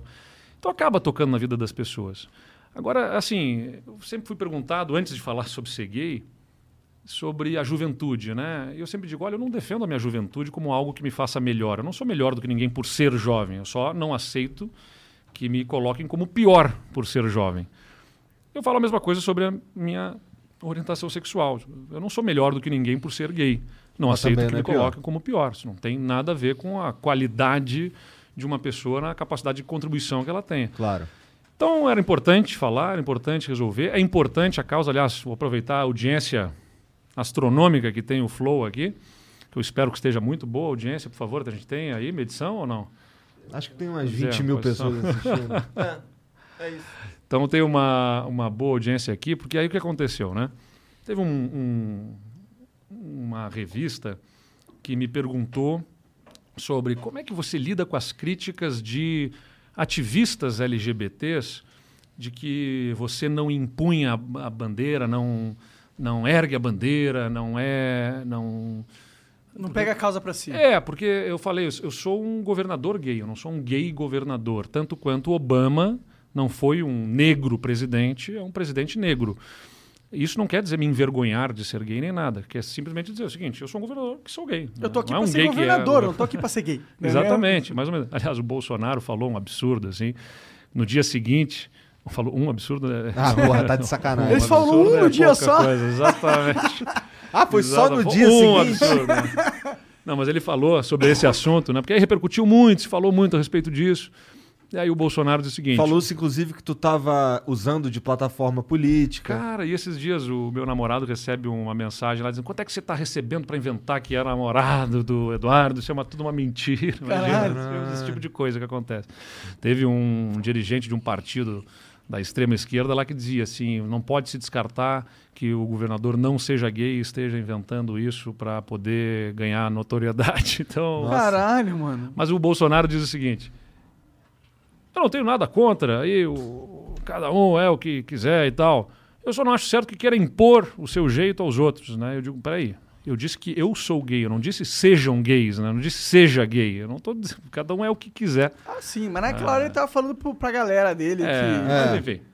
Mas, né, tudo isso aqui dito, é, eu acho que é importante que a gente tenha essa clareza, né? Eu, Aliás, estava falando sobre a questão da revista. Como é que você lida com os ativistas que, né, como é que você é, é, reage a isso, né? Os ativistas que queriam que você erguesse uma bandeira, eu digo.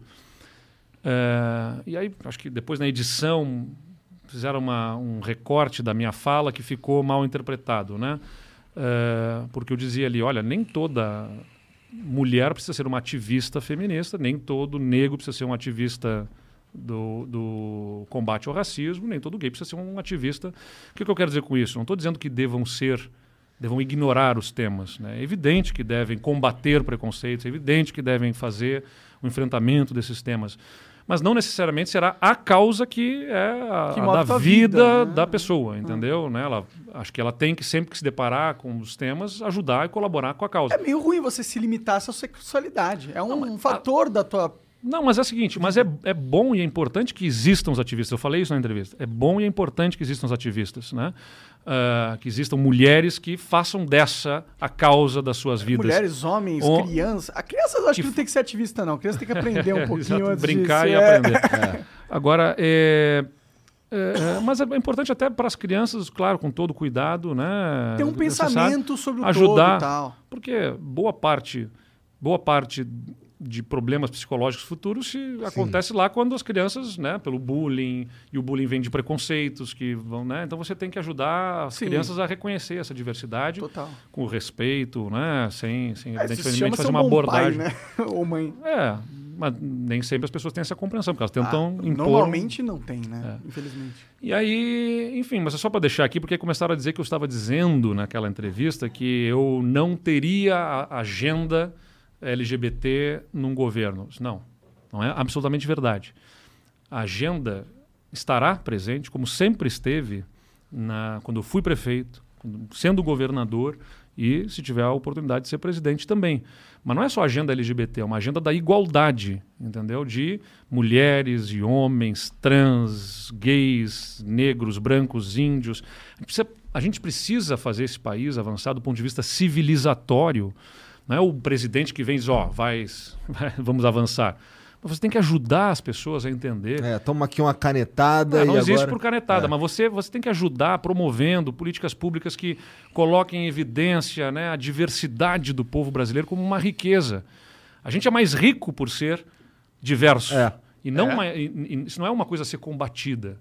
É, É, assim, incentivada. Assim, é, até porque todo mundo é muito único, né? Só que a gente coloca uma máscara social pra se conformar, pra poder o jogo rolar. Porque também não dá pra gente, a todas as nossas interações soci- sociais, ficar discutindo nossos problema, problemas ou questões ou... Não, e vamos lá, a gente vai vendo isso acontecer no próprio setor privado. Cada vez mais as empresas têm essa preocupação de constituir times diversos. Isso vai se expandindo nas empresas. Por quê? Bom, em primeiro lugar, porque tem uma exigência na sociedade. A sociedade quer né, comprar boa parte, pelo menos uma parcela, um público cada vez mais daquela empresa que demonstrar ter um alinhamento de valores, não desmata, respeita o meio ambiente, claro. respeita a diversidade Claro. e tal, né? Insere isso, tem um valor na e é sociedade. positivo demais que isso tem agora. Super positivo. Em segundo lugar, não menos importante, porque times diversos são mais criativos. Se eu botar na volta dessa mesa para a gente discutir um problema X, homens brancos de meia idade, eles Vão vão ter uma visão de mundo. eles têm uma experiência de vida mais ou menos parecida. É. Então eles vão olhar aquele problema sob um ângulo, né?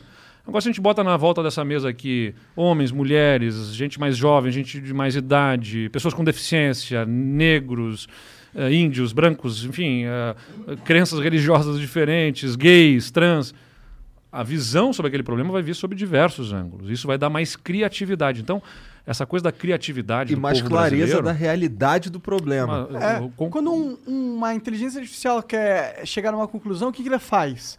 Ela busca a maior quantidade de dados Sim. possíveis para tomar decisão. E é isso que a diversidade traz, a maior quantidade de dados possíveis. Exato, totalmente. Obrigado pela. Só, pô, os caras que estão aqui ligados nos dados ajudam a gente a botar na língua que o pessoal vai entender aí. Mas o, o, o bacana é isso, né? O, o Brasil, a criatividade, a gente fala que o povo brasileiro é criativo e é criativo, né? O jeitinho brasileiro tem a ver com essa criatividade, ó, vamos. Às vezes tem a ver com a gambiarra, né? Mas a gambiarra vem também, tem uma certa condição de, olha, dentro de recursos limitados, conseguir resolver um problema.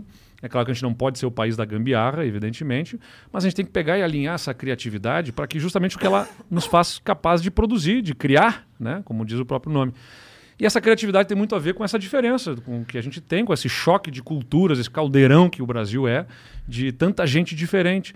Só que a gente está vivendo um tempo em que isso é tratado como algo a ser combatido, entendeu? Assim, ó, não pode ser isso, não pode ter eh, desrespeito às minorias, quando a gente tem que promover a inserção dessas minorias, porque elas, como eu falei, aí vamos voltar para o debate do ponto de partida e a linha de chegada. Sim. Pô, cara, a, a- a linha de partida de, de uma, uma pessoa trans é outra, entendeu? Porque ela já começa lá atrás pelo preconceito que tem em relação Sim. a essa pessoa. Então a gente precisa ter política pública que ajuda a promover a inserção dessas pessoas. Eu tenho lá no governo o, do Estado, e muita liderança vem do exemplo, né? A gente tem a primeira secretária adjunta no primeiro nível de governo, no primeiro escalão, que é transexual. E, e é interessante que isso foi gerado, foi gerando a necessidade, por exemplo, de adaptar até as questões dos banheiros, nos, não por fazer um banheiro novo, mas por fazer no centro administrativo do estado, onde ela trabalha, e outras pessoas trans também circulam, eh, que houvesse trabalho de conscientização de que determinados banheiros são eh, banheiros de diversidade, de igualdade, que a pessoa que está ali está se identificando com aquele gênero, entendeu? Aham. Aí começa ataques, o Mário Frias, que é, É, o esse negócio de banheiro é polêmico. Mas- Lá mas Estados assim, Unidos dá uma polêmica Gente, mas é porra o seguinte, é, o, o banheiro tem um aviso, entendeu? Tipo assim, ó, tem banheiro Mas é um feminino. banheiro, gente, foda-se. Eu já entrei em banheiro de mulher várias vezes. Não, mano. claro, mas assim, ó, banheiro feminino, banheiro masculino tem, não são todos, mas tem banheiro seguinte, ó, é um banheiro feminino, mas Não está alertado o shopping, tá? seguinte, Só ó, a pessoa claro aí. é, não é o banheiro que muda Não, o mas sabe mundo. quando você tá no bar e tem uma fila enorme, e aí o do banheiro não tem, ni- do feminino não tem ninguém, você fala, ah, vou rapidinho ali mijar. Pô, tá vou te falar que lá na cultura inglesa, lá onde eu trabalhava, tinha o banheiro. No banheiro feminino tinha duchinha. Caralho, aí você não quer que a gente use, porra, o banheiro feminino. É sempre muito melhor eu, que o pô, masculino. não, não tem ninguém, pá. Mas enfim, no- eu não estou trazendo aqui na história do banheiro, é só para trazer um exemplo assim do que é a mesma coisa que do tipo é, quando primeira vez que teve parlamentar com deficiência teve que construir rampas no plenário Aham. do Congresso. É, não, é. Quando elegeram a primeira mulher deputada, não tinha banheiro feminino no- na Câmara dos Deputados. Cara- Tem que fazer banheiro feminino na Câmara dos Deputados. Entendeu? São transformações que vêm pela mera existência de uma pessoa diferente. Não é diferente, mas É. assim, uma pessoa que tem uma. Que, que tem uma. É uma característica Uma diferente, é uma característica outra. diferente. Foge ao padrão do que É, se e aí todas as transformações que essa característica podem trazer e Cara, que é pessoa. agregam. A gente tudo é um ser humano, é uma pessoa. É. É, uma pessoa, é uma pessoa. Não tem diferença, né? É um É. ser humano.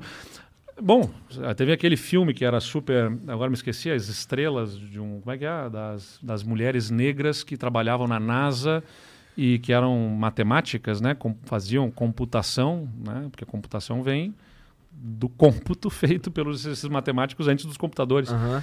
e Estrelas Além do Tempo, qualquer coisa assim. É isso? Estrelas Além do Tempo. E que mostrava essa realidade, elas eram cientistas, pessoas que estavam fazendo os cálculos matemáticos, só que eram mulheres negras. e não tinha no prédio delas banheiro para mulheres negras, né? Na década de 60, isso lá naquela época dessa absurda divisão, que foi ontem, se você pensar do ponto de É vista verdade. civilizatório, foi ontem, né? Não estou falando de mil anos atrás, foi ali, né?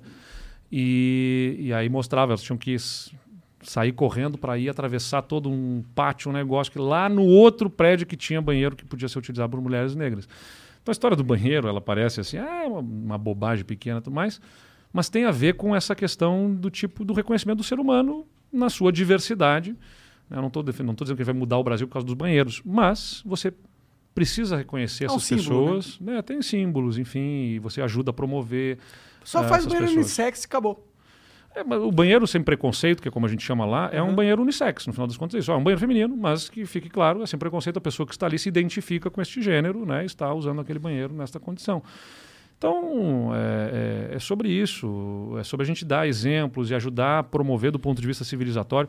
Eu não acho que governar seja simplesmente administrar planilhas e fazer obras, entendeu? É também ajudar a liderar, não é impor, mas é ajudar a liderar as discussões que se impõem sobre os assuntos que vão tocar na vida das pessoas. Sim. Então, tem temas que são polêmicos. Você falou aqui da maconha, a gente está falando aí sobre outros. E maconha, então, se- como você se posicionaria? Se fosse presidente, você ia deixar o Congresso decidir, claro, mas se posicionaria como? Eu acho que você tem que promover um debate sobre isso, entendeu? Não, você não vai sair como presidente e dizer, ó, eu quero fazer. A Você- legalização. vamos, vamos debater o assunto. Claro. Vamos fazer um debate sério sobre o que, que nós temos de realidade nos diversos países. Porque você também tem que reconhecer que o ser humano tem os seus vícios desde sempre, entendeu? Isso e vai o álcool sempre é a maior ter. porta para todas as drogas. E você vê muito mais exemplos de um alguém que bateu numa pessoa por estar alcoolizado do que por ter fumado Eu até maconha. digo por quê. Né? O álcool, o que, que ele faz com você? Ele tira ah, certos filtros e inibições que você tinha previamente que agora você não vai ter. Agora eu não defendo que você A maconha não faz isso, É, ela te eu não- deixa lento É, e burro. Eu não estou defendendo. Pois é. Então, então eu não estou defendendo, ainda bem que eu estou falando bastante rápido aqui, demonstrando alguma inteligência. O- Mas o, o- Espero, pelo menos. E agora é o seguinte: eu não estou defendendo que você diga que fumar. Não só maconha, como qualquer outra coisa seja bom. Não é, É, só não é defender dizer que a faz maconha. bem. Não é fazer apologia à maconha. Não é fazer- Agora, Defender a liberdade de. é, bom, e você vai fazer campanha contra, vai É. dizer todos os malefícios, vai trabalhar em cima desses temas. Mas, né, o que eu quero trazer aqui é o seguinte: não é a, a- talvez a pauta prioritária, é que eu falei, capital político, onde é que você vai empregar, Pode entendeu? Ô, Eduardo, mais rápido, mais rápido. Mais rápido. Tô brincando, falando tô meio brincando, tô meio brincando. chapado, hein, Tô brincando, tô brincando. O- a gente precisa escolher onde é que a gente vai colocar o capital político. Ah, vamos gastar capital político discutindo a legalização da maconha? Porra, mas o país está quebrado, empobrecido e não consegue gerar emprego, entendeu? a gente tem. básico. Não, Exatamente, tem algumas prioridades eu concordo. aqui. Eu, um maconheiro máximo, eu concordo com esse Agora, ponto. eu acho que os debates têm que acontecer, até que, até que se forme a consciência da população sobre esse assunto, Sim. mas aí com informação, com discussão, com entendimento, né? Claro que o problema do debate hoje em dia é que, nos tempos que a gente vive das redes sociais, é o tempo da lacração, né? As É. pessoas nem entendem o assunto, mas elas já falam uma posição, assim, radical sobre aquele assunto. É, Porque alguém falou. é, então ela leu a manchete, É. né? E a manchete de um site duvidoso. O tal, WhatsApp, e ele abriu o. WhatsApp. O maconha tá transformando as pessoas em jacaré, caralho, meu filho É. tá falando maconha. É, é. e aí o, o, o que, que acontece? A gente precisa Eles ter a ousadia no da WhatsApp ponderação. vai uns vídeos do Monark chapado falando merda. Você vai ficar assim se fumar maconha. Então, é, claro, a gente tem a dificuldade, né, acho que a sociedade ainda está aprendendo a lidar com, com esse Com mundo drogas. de redes sociais. Com redes as redes Ah, sociais. também. que é uma droga, né? Pois Essa é. porra vicia. Não, então, por que, eu estou dizendo que está aprendendo a lidar? Porque é isso aí, as pessoas. Eu me lembro que uma vez eu viajei, lá também era prefeito, viajei eh, num sábado, fui a Brasília e tal, para um evento do partido lá e tudo mais, o partido pagando os custos. E aí al- alguém postou lá, na, tipo, que eu estava usando dinheiro público para viajar, para coisa do partido, que não era verdade. E aí eu vi alguém que era, assim, meu defensor, na verdade, que publica né, aquilo, retuita ou qualquer coisa assim, dizendo, não pode ser verdade, não acredito. Sim, não retuitou, entendeu? Então, tipo, tá ajudando a disseminar uma Sim, mentira. sim. As pessoas sentem, às vezes, uma necessidade de falar sobre assuntos sem entender sobre esses Sim, assuntos. sim. E a eu, verdade eu, é que eu, na eu gosto, internet, eu sinto a gente- bastante essa necessidade. Na internet, na internet, quando a gente quer que algo suma, a gente não fala sobre aquilo. Porque não, não adianta você falar mesmo que seja contra, porque você tá repercutindo aquela porra. Na internet tu quer que morra. Mas é um aprendizado, né? Que a sociedade É. vai tendo também, assim. né? Eu acho que eu prefiro, como, tipo, assim, vamos trazer disso para a liberdade de imprensa e a liberdade nas redes sociais. Eu prefiro viver num mundo que tenha liberdade e a gente tenha que viver com os efeitos colaterais e ir corrigindo esses efeitos colaterais do que não ter a liberdade Claro. de poder falar, né? Eh, preciso, prefiro, ter prefiro viver com a liberdade de uma imprensa que às vezes me critica de forma injusta e às vezes dá mais destaque para um problema do que para a tu solução não que a quer gente aumentar encaminhou. a mídia igual Lula, cara? Não, acho que a gente tem que ter. A liberdade de imprensa é, é fundamental, Fundamental. numa democracia. Fundamental. Que bom. Aliás, é, em tempos que a gente vive discussão sobre democracia, acho que é importante a gente lembrar que democracia não é apenas a oportunidade de eleger um governante. É a necessidade de que o eleito tenha que conviver com a possibilidade da contestação. Entendeu? Então, a maioria elege e os que não elegeram sabem que vão ter liberdade para criticar, contestar em diversos fóruns. Onde? No parlamento, no judiciário, na imprensa né? e depois nas urnas. Aí o que que a gente vê no Brasil hoje? O presidente da República ataca, o presidente Bolsonaro, todos esses espaços de contestação. Ele É verdade. ataca o judiciário, ele ataca ah, o parlamento, ele ataca a imprensa e, diante da perspectiva de ele ser contestado pelo povo nas urnas, ele ataca as urnas. Então, o que, que ele está fazendo? Né? Ele, todos os espaços onde ele pode ser contestado, ele está atacando. Só que democracia não é só ele ter sido eleito, é isso que não entra na cabeça dele, né? Por uma absoluta, talvez, incapacidade de... Ele é bem de- ignorante. né? é, mas assim, não- no mínimo não é democrático e tem uma dificuldade de entender o que é democracia. No mínimo, né? Porque democracia é, fui eleito e sei que vou ter que conviver com a contestação. E vou ter que me relacionar com essa contestação. E Então, sei que tenho vou sair do convencer. poder também. E né? sei que vou sair do poder também, exatamente. Não dá para dizer que vai sair só morto É. ou preso. Ou né? com a vitória. É, ou com a vitória. Bom, então não, então Nossa, não é ele falou democrático. essa porra, né, mano? Eu- às vezes, tipo, eu. É que já tá tão acostumado dele falar merda, mas às vezes eu me pego pensando assim, caralho, ele falou essa porra. Ele é o presidente, ele falou essa porra. Que caralho. Então, assim, do ponto de vista. né, é uma irresponsabilidade, cara. Porque. Não, ele é uma criança no poder, mano, na minha visão. Isso causa assim. prejuízo, porque é o seguinte, como eu falei, a dona Maria está pagando gás mais caro também por causa disso, entendeu? Não é só por causa disso, mas também por causa disso. A gasolina está mais cara também por causa disso. A perspectiva de crescimento econômico do país é menor também por causa disso, porque, como eu falei, tudo tem uma conexão. Pô, vamos lá. É, é, eu vou ser patrocinador do Flow aqui. Só que eu não sei se o Flow vai. Como vocês estão, eventualmente, né, vamos dizer assim, numa situação hipotética, é, transgredindo as normas, eu não sei se amanhã vai estar aberto esse negócio, vai, vai Vai funcionar que ou o não. Noob vai banir os caras. Como é que é? Então, para aí. Então, eu só vou colocar dinheiro se tiver um retorno muito alto. É a, é a mesma lógica do país. Se o país não tem mínimo de estabilidade, o que, que o investidor quer? O que, que o cara que tem grana quer para investir, para empreender? Previsibilidade. Previsibilidade. Eu quero saber o seguinte: eu vou botar meu dinheiro e as regras vão ser respeitadas nesse jogo e eu vou fazer esse dinheiro render com o meu trabalho lá e eu vou ganhar meu dinheiro de volta. É isso que o, que o investidor quer. Previsibilidade, estabilidade, né? paz para poder conseguir eh, eh, avançar. Se pudesse ter a previsibilidade de que não vai ter mais coronavírus, não vai ter mais nenhuma pandemia, pô, legal, bacana. Né? Não tem essa segurança, então isso gera incertezas, riscos e custos econômicos. Porque se tem um risco, você tem que ter né, um retorno maior para convencer a aplicar o dinheiro. Então, o, o- que, que acontece no Brasil? O presidente está sempre gerando risco, sempre. Então, a primeira coisa que vai melhorar o Brasil é a saída do Bolsonaro do poder e substituir por alguém que traga É que se- estabilidade É, e se- previsibilidade. Mas é que o pior é que a gente tá caminhando pra um cenário que vai ser Lula versus Bolsonaro. Quem você votaria? Lula Ah. versus Bolsonaro? Para mim, essa eleição não existe, eu não vou ter voto em nenhum deles dois. Nós estamos no- nas prévias que vão levar para o voto, primeiro deixando turno. claro aqui. Se for versus Bolsonaro e Lula... Mas eu acho que esse é um ponto que você traz que é super importante. O, aliás, como muitas coisas que você trouxe aqui são muito importantes. Impressionante, parabéns. Uma bela contribuição aqui. o Monark, o- a gente tem que pensar, o país precisa de paz, de sensatez, de equilíbrio, né? Tipo, vamos parar de nos atacar e vamos, vamos parar com essa guerra, vamos enfrentar os problemas, vamos parar de discutir o Brasil que já foi, o Brasil que é, vamos discutir o Brasil que a gente pode ser. Vamos discutir para frente, entendeu? O que, que a gente quer para o futuro do país. Vamos encerrar esse capítulo. a manutenção do Bolsonaro do poder ou a volta do Lula não vai gerar isso para o país, entendeu? Porque no primeiro dia, nessa guerra, nessa disputa que está aí entre um e outro, eh, no primeiro dia já tem um, um lado do país di- dividido contrário e vai ser a mesma guerra, só que numa outra direção. Então, eu, eu, eu acho que o país não precisa de um terceiro polo de radicalização. Muitos cobram de mim. Ah, o Eduardo devia bater mais no Bolsonaro, devia bater mais no Lula, devia bater mais naquele. Cara, eu não quero fazer a campanha do contra um, ou contra o outro, ou contra os dois. Eu quero fazer uma campanha a favor do Brasil. Entendeu? Eu quero falar do que o Brasil pode fazer, das soluções que eu vejo para os problemas.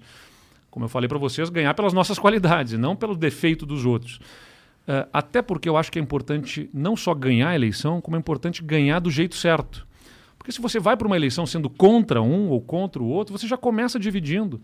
Não adianta depois da eleição você querer posar e dizer assim, bom, agora vamos unir o Brasil. Unir o quê, cara pálida? Qual Você que estava na eleição é, batendo nos é. caras lá e tudo mais. É uma entendeu? decisão de construção de capital político para É. quando você realmente ganhar. É isso aí. Então, porque, como eu disse, tem que ganhar do jeito certo. Não, não, é- não pode ser eh, os fins justificam os meios, entendeu? Você tem que. Num país que está polarizado, que está dividido, você tem que promover essa união e conciliação desde o início. O que não significa não se posicionar. Eu estou aqui me posicionando. Eu falei, ó, o Bolsonaro falou essa bobagem, falou aquilo ali. Eu não vou ficar fazendo palavras de ordem, ataques com frases e chavões e, e- e adjetivos só para poder conseguir um vídeo que na internet vai bombar e vai, vai fazer uma grande repercussão, porque isso vai gerar um, um- um problema para o futuro, entendeu? Então, só que o problema é isso aí. A, a- a ponderação não rende likes e compartilhamentos, né? Ou seja, ser ponderado não verdade. rende, não vai fazer. Vai engajar. O que rende engajar. like e é, é- é sentimento. Ah, se eu usar um adjetivo aqui, se eu falar um palavrão pro, pro Bolsonaro ou pro Lula, vai ter um, uma- um alcance. Mas você tem que pegar o sentimento das pessoas. Mas aí que tá, as pessoas estão cansadas dessa guerra. Eu, eu percebo isso. Eu sinto que Não, boa parte tá. do, Brasi- Eu do brasileiro, você, muita gente que nos assiste, eu tô. E é o meu sentimento. Então eu quero ir para a eleição com o meu sentimento. Se tem mais gente que, como eu, está cansada dessa guerra, que quer paz, que quer tranquilidade, que quer poder ter um país que né, acorde sabendo que. Que eu não o precise, Gi- pô, terminar a amizade com meu pai. Cara, divisão É. nas famílias, divisão nos amigos. A pessoa não consegue mais ter diálogos né, minimamente sensatos sobre os problemas do país, porque já. Se você fala de um jeito, se você botou verde e amarelo, você já é atacado. Se tiver vermelho, já é, É. xingado. Isso é irracional. Né? O- o- o- como eu falei para vocês, você tem que se colocar no lugar do outro, tem que ter mais empatia. As pessoas têm razões para terem visões de mundo diferentes, elas cresceram numa, num contexto, numa circunstância, foram levadas a pensar de um jeito. Eh, e, e, como eu falei, nessa guerra de um contra os outros, a inflação está aí, o desemprego está aí. todo mundo perdendo. Pô, então, Ganha só os filhos da puta que monetiza em cima dessa porra. então acho que é importante que a gente possa. Aí você distensiona, o dólar baixa, volta para o patamar adequado, o risco do país diminui, você consegue ter juros decrescentes. E aí você coloca energia para fazer essas reformas que a gente falou. Ó, ao invés de ficar discutindo a urna eletrônica, ao invés de ficar discutindo, eh, sei lá, eh, identidade de gênero, as histórias, as questões que ficam mais. Vamos discutir o- a reforma que vai gerar crescimento econômico. Eu não estou defendendo que alguns temas desses não sejam debatidos, mas, cara, não pode ser a prioridade do presidente da República, É. entendeu? É. As pessoas estão passando fome. As pessoas estão escolhendo a hora que elas vão botar comida na mesa. É, quando é que se vai ter carne ou se não vai ter carne para botar na mesa É. por causa do preço proibitivo que estão as coisas. Com certeza. Então, esses são os problemas reais das pessoas, né? Vamos ler aqui umas mensagens, ver o que os caras Vamos mandaram lá. pra gente? Bora. Acho que aqui. o problema que tem que ser resolvido são as reformas estruturais sistêmicas. É isso que impede o crescimento do Brasil. Claro, sem dúvida, mas você tem que pensar o seguinte: tem que pensar estruturalmente e também tem que pensar que tem gente precisando botar comida na mesa na hora. Então, Mas, é, mas é isso tem que que mudar vai. estruturalmente e também dar o suporte Ah, no momento. bem, mas é que, tipo, um é muito mais importante que o outro. Claro, eu só estou trazendo. Ah, claro, ó, claro, claro, Que é claro. o seguinte, ó. Não, não posso dizer pro seu João lá o seguinte, ó, seu João, você está passando fome, mas espera aí que nós vamos mudar estruturalmente aqui, aguenta a sua fome Mas aí. sabe Não o que dá, eu acho né? que se a gente fizesse todas as reformas numa tacada só, uma mudança radical, Tá, mas aí você não consegue comprar todas as brigas ao mesmo tempo, entendeu? Aí você tem que escolher as prioridades, porque. será que isso não é a solução? Comprar tudo ao mesmo tempo? Porque aí você vai um pacotão. Não, mas aí que- você tumultua o processo. né? É... Mas é foda, porque se mudar só uma coisinha, será que não vai acontecer a mesma Não, coisa não com tô o dizendo uma coisinha. Dá pra fazer coisa. Pô, fizemos reforma profunda no Rio Grande do Sul. Uh, quando a gente olha para trás e vê que assim, ó, privatização da empresa de energia, privatização da empresa de gás, privatização da companhia de saneamento, pri, uh, uh, concessões de estradas, que era um tabu no Rio Grande Mas do nada Sul, disso entendeu? é, é estrutural e sistêmico. Né? E para dentro do governo estrutural a reforma da Previdência, a reforma das carreiras do serviço público, entendeu? É também no governo você não tem A tanta privatização abertura é estrutural. federal, ela- você né? está mexendo. Ela é estrutural, mas ela não é sistêmica. Né? Não, tudo bem. Você tá- Agora, Não, não. talvez o tu- que você está querendo dizer, né? Porque, ah, de fato, a competência do governo federal, da é, União. Você não tem competência sistêmica de mudanças. né? É. Pelo menos não. Talvez bem. na polícia eu acho que você talvez tenha. Mas é que também é o seguinte: se você puder fazer mudanças muito profundas, muito rapidamente, isso fere também a estabilidade que a gente acabou de falar, entendeu? É Tá que, se, é que se for um. A das- estabilidade vem dessa perenidade das regras. Então você tem que conseguir fazer mudança rápido, mas também não permitir que é o seguinte, ó, entra um governo e faz, brum, ah, e É. muda completamente. Aí É- outro, outro governo e muda também. Não, com certeza. É por isso que tem uma certa dificuldade nas mudanças para não permitir que mude tudo de uma hora para outra todo o tempo, que isso gera risco. Eu entendo, eu entendo, eu concordo, mas eu, eu só acho que, tipo, não dá pra não passar a reforma tributária, não passar a administrativa, não passar a política, tem que passar tudo. Não dá pra não passar essas paradas. Elas são tão fundamentais, é, é que, tipo, não dá pra você arrumar uma perna só. Você tem que colocar pelo menos Não, três pernas concordo. pro bicho parar de pé, tá não, ligado? tem, claro, é, claro, claramente reformas que são prioritárias. Sim, sim. E aí a gente tá, você falou, né, tributária, administrativa, política, que tem que estar na hora. E dá para fazer seguramente dá para fazer, dá para avançar nessas pautas aí, desde que você pare de gastar energia com bobagem e com coisas que não vão resolver os problemas das pessoas, entendeu? Ou ficar só confrontando e dizendo a culpa é do fulano, a culpa é do ciclano, tô tentando e não me deixam. Meu papel como governador não foi tentar. Eu podia ter pego lá no primeiro dia de governo e dizer o seguinte, ó, estou mandando esse conjunto de 50 leis aqui para a Assembleia, estou tentando fazer, vamos ver se a Assembleia me deixa. E aí joga lá, a Assembleia não aprova nada, eu digo, eu tentei e não consegui. Não, meu, meu papel não é só tentar, meu papel é conseguir, é entregar. Então faz parte do meu papel eu estabelecer estratégia de como é que eu vou lidar. Eu sei que tem uma Assembleia, eu sei quais são os atores políticos. Eu sei que eles vão preciso... passar de primeira. É, então eu preciso, vamos organizar. Ó, vamos começar com as privatizações aqui. Esses três meses nós vamos discutir as privatizações. Superado esse capítulo, nós vamos passar para discutir um novo código do meio ambiente, que a gente discutiu lá no Estado. Depois nós vamos discutir reforma na carreira dos servidores. Então tinha, um, tinha uma agenda clara. Então o primeiro passo é o seguinte: tem que ter política. Você sabe que tem lá um número de partidos políticos, você vai ter que fazer composições e tudo mais, vai ter que fazer concessões. Mas a questão da concessão política é: ela tá- você vai fazer as concessões para quê? Para sustentar você ou para sustentar uma agenda? Então, você chama os partidos eu digo: ó, minha agenda é essa. Eu estou fazendo aqui, chamando vocês para governarem junto comigo para sustentar essa agenda. Então, eu vou demandar a vocês apoio a esta agenda. E aí, cara, a política desse jeito acontece no mundo inteiro. A Angela Merkel, na Alemanha, teve que fazer concessões a partidos políticos para ter sustentação para aquilo que ela queria fazer. né? Desde que seja em moedas legítimas, que é, ó, vai ter participação no governo, vai cuidar. comum.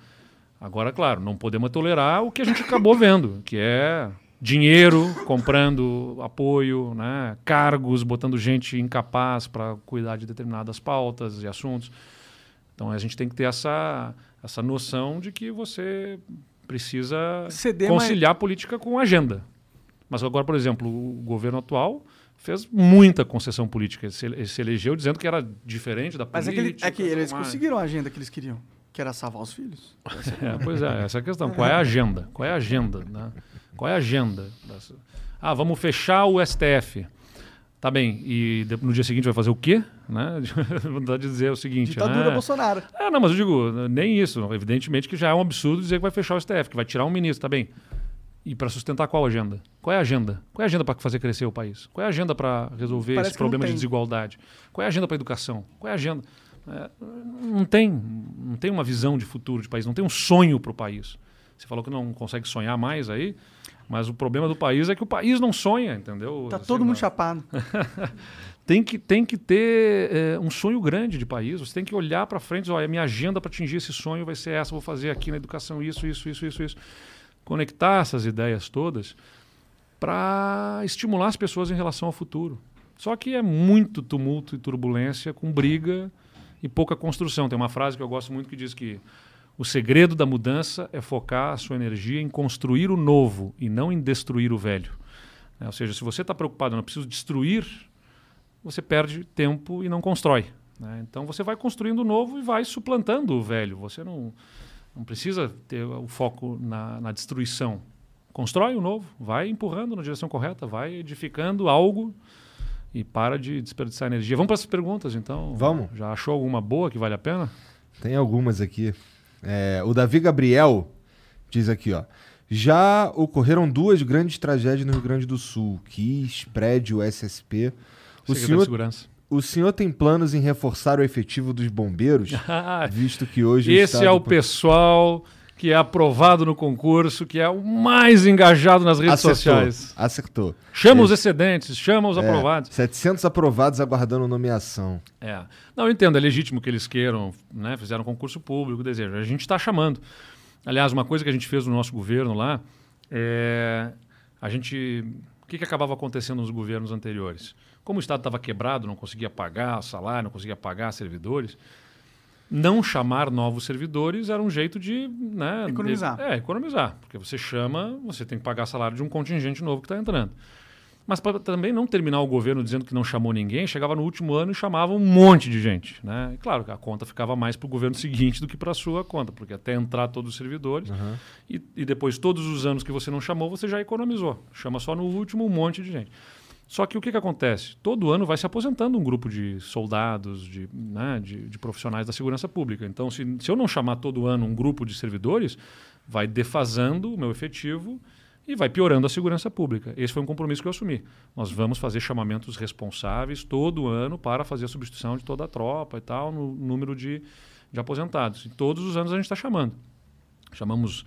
ah, entraram cerca de 2 mil soldados no primeiro ano, depois a gente chamou 800 que tinham sido chamados no governo anterior, que acabaram entrando no nosso, justamente naquela lógica de deixa para chamar no final. E fomos botando 800 por ano, né, em vários chamamentos. Estamos formando novos soldados agora, por exemplo, e vamos repondo. Agora, claro, tem um grupo de excedentes que eventualmente não vai ser chamado, entendeu? Que foi aprovado no concurso, mas que não vai atingir o chamamento até a eles. Bom, mas aí. Então é se fuder aí, galera. Não, não é isso. Né? A gente está chamando, a gente está conseguindo fazer já um chamamento que não se fazia antes. né? É um investimento grande na segurança, aliás, tem repercutido bastante nos indicadores. Todos os indicadores de criminalidade caindo no Rio Grande do Sul fortemente nos últimos dois anos e meio aí. Só para dar um exemplo, homicídios caíram 35% desde o início do nosso governo, roubos de veículos caíram mais da metade, né? mais de 50% de queda de roubos de veículos no Rio Grande do Sul, desde o início do nosso governo até aqui. Ah, roubos a banco caíram mais de 70%, e assim todos os indicadores de segurança no Estado vão ah, avançando bastante por conta dessa questão do efetivo, por investimentos que estão sendo feitos, por um trabalho de integração que a gente faz com as nossas forças de segurança. Eu e com governança, né? Porque você tem que ter planejamento e tem que ter sistemática de acompanhamento, rotina. Então, o que, que a gente faz lá? A gente desenvolveu o programa RS Seguro, eh, 23 municípios, porque aí entra a questão da focalização da política pública, base em evidências. Você não. né, vamos fazer segurança. Ah, contrata policial e distribui por aí. Não, para aí. Onde é que está acontecendo o crime? O Estado tem 497 municípios. Eh, 90% dos roubos de veículos acontecem em 23 cidades apenas, dos 497. 90% dos Então roubos tem de que ter veículos. inteligência também na hora de distribuir. 70% dos homicídios estão nessas mesmas 23 cidades. Então o que a gente faz? Vamos, não é que a gente vai ignorar as outras, vamos continuar tendo política para as outras cidades todas. Mas vamos ter uma atenção dedicada para esse grupo de 23 municípios aqui. E o que, que a gente faz?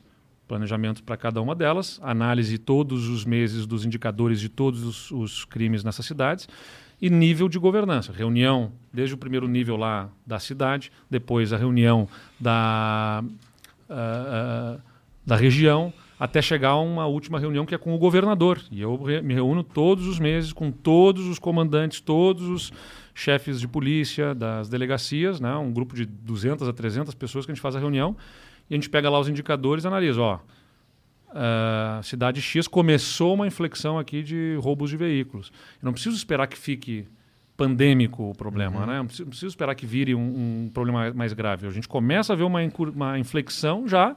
Já o que, tá. tá, o que que tá acontecendo? Que Presta Igual contas sistema nós. imunológico do corpo mesmo, né? E igual a coisa do coronavírus, a gente fica lá acompanhando na televisão, né? Aumentando internações. Não, agora está baixando internações. Onde que está aumentando? Quantos óbitos? Quantos casos? Então você fica com o dedo no pulso, monitorando para, como o corpo também, você monitora. Quando começou a dar algum problema, você não precisa esperar virar uma doença grave, você trata, né? Aliás, é a mesma coisa, né? É, de que saúde é prevenção, então tem que ter ações preventivas. É, o, o, o, cuidado quando acontece um problema, então você faz um tratamento né, no corpo, você faz um tratamento quando aparece o problema, e se virou um problema mais grave, você tem que fazer uma reabilitação. Né? Então, é, é, de certa forma, a segurança pública é isso: previne, trata e reabilita. O que é reabilitação? Bom, sistema prisional, você tem que dar consequência, você vai prender, você vai dar consequência para o criminoso sabendo que ele vai voltar para a convivência. Não existe pena de morte, não existe prisão perpétua no Brasil, eu nem defendo que exista. Você tem que ter a consciência. Devia existir. É, eventualmente para alguns tipos de crimes, né? É meio absurdo o Pedrinho Matador tá andando livre aí. Me traz o meu computador, tá aqui o meu computador? Você me está ensinando que eu tenho que assinar um documento virtualmente, então Ih, eu vou tá, assinando tá aqui certo, com ó, vocês. É, cara, é, é ofício oficial do governo estadual do Rio Grande. É aquela coisa que sempre tem assim, né? Sempre surge, né? tem que assinar hoje, porque hoje é o último prazo e tal. Véio alguém, alguém não fez o trabalho devido antes, porque eu assinei tudo, até hoje de tarde me dito, tá tudo limpinho aqui nas minhas. Olha aí, equipe, vamos. Alguém, depois a gente vai conversar. Depois a gente vai conversar para descobrir quem é que mandou só agora isso. Então, por favor, fique à vontade. Ó, o cara mega tecnológico com tá. um tablet PC. Maneiro. O Marcelso mandou, salve rapaz. Eduardo, você vem para presidente mesmo? Você tá fazendo alguma coisa para nos salvar do eixo Bolsolula? Salva nós, aí uma mãozinha assim. Bom, a gente já falou sobre isso. Marcelso. É. Valeu, Marcelo. Obrigado aí. É. Enfim, cara, tô, tô juntando gente, mobilizando pessoas em torno do partido, estamos nas prévias. E como eu disse, vamos insistir em apresentar um caminho, entendeu? Para quem está como a gente cansado dessa guerra, não vou ficar atacando um ou atacando o outro, vou me posicionar, claro, quais são as minhas diferenças em relação a eles e tal. Mas não é sobre, eu acho que nem é sobre essa coisa da campanha, nem sou a favor da campanha do nem Lula nem Bolsonaro, porque ela já começa do contra, entendeu? Eu acho que não é nem Lula nem Bolsonaro, é a favor de um Brasil diferente. É, é por um Brasil que feche esse capítulo e abra uma nova história. Pode até cometer erros, mas que sejam erros novos, não os mesmos erros, né? O Alê Salvador manda aqui. O senhor se cercou de aliados do deputado Aécio Neves em sua campanha nas prévias do PSDB. Qual é a posição do senhor em relação à permanência de Aécio no partido? Ter o apoio dele à sua candidatura não é um incômodo em função das denúncias de corrupção que ele enfrenta? Vem cá, o Aécio está respondendo um processo uh, judicial. Eu já fiz as minhas manifestações em relação a ele em várias oportunidades. Eu acho que o, o, partido deveria ter aberto na comissão de ética uma discussão sobre a saída dele do partido. Eu defendi isso fortemente. Infelizmente, não foi adiante. Acho que o partido precisava, no mínimo, discutir aquilo. Agora ele tem a oportunidade de se defender num processo judicial que está tramitando. Mas Você... tu é aliado dele? Não, não tem uma aliança com a Aécio nenhuma, né? É porque ele está contra o Dória. Isso é uma insistência do Dória querer me colocar como aliado, né? Uh, para tentar fustigar aquela coisa da, da, de tentar gerar um desgaste. A minha campanha e a minha candidatura nas prévias não nascem de nenhuma uh, relação com a Aécio. Nascem de um desejo do partido de ter uma alternativa que fuja a uma regra que o partido sempre teve, que era o governador de São Paulo ser candidato. Então, o partido desejoso de algo novo, diferente, apresenta uma alternativa. É isso. Eu tenho a minha própria história para ser julgada, não preciso ser comparado a ninguém, a aliança de ninguém. Eu tenho minha própria história, minha trajetória, né, de prefeito, de governador, o que fiz, o que deixei de fazer para ser julgado pelas minhas ações. Não preciso nenhuma comparação para colocar do lado de ninguém para ser avaliado. O Davi Gabriel. Ah, de novo. O CBMRS, que é o Corpo de Bombeiros Militares do Rio Grande do Sul. Ah, lá vem aí de novo. Caralho, possui, tá... possui aprovados aptos. Chamar todos é dar um tratamento isonômico, como feito em, com outros órgãos. O comando dos bombeiros militares, militares já se pronunciou a favor. O secretário Ranolfo entende viável e necessário. O senhor realizará esforço até o final do governo para chamar todos Nós os suplentes? Nós estamos num grande esfoço para o chamamento o máximo possível, né? Ah, ele pode só chamar todo mundo que ele quiser e pôr é. o problema no, no outro cara, se ele quiser. Seguinte, olha, só, só pelo seguinte, eu poderia ter feito, por exemplo, deixar para chamar no último dia da vigência do concurso todos os que eu chamei antecipadamente. eu economizaria com isso um bilhão de reais. Um bilhão de reais. Ter chamado lá em 2019, em 2020, em 2021, sem esperar o prazo final do concurso para ir chamando já antecipadamente, eh, gera uma despesa de um bilhão de reais em salários nas forças de segurança, tanto em peritos da, do Instituto Geral de Perícias, quanto bombeiros, quanto eh, soldados da Polícia Militar, eh, policiais civis, enfim. um bilhão de reais. Ou seja, é, custa dinheiro, né? não é? Não custa nada, ó, vai repor, vai fazer, corrigir injustiças.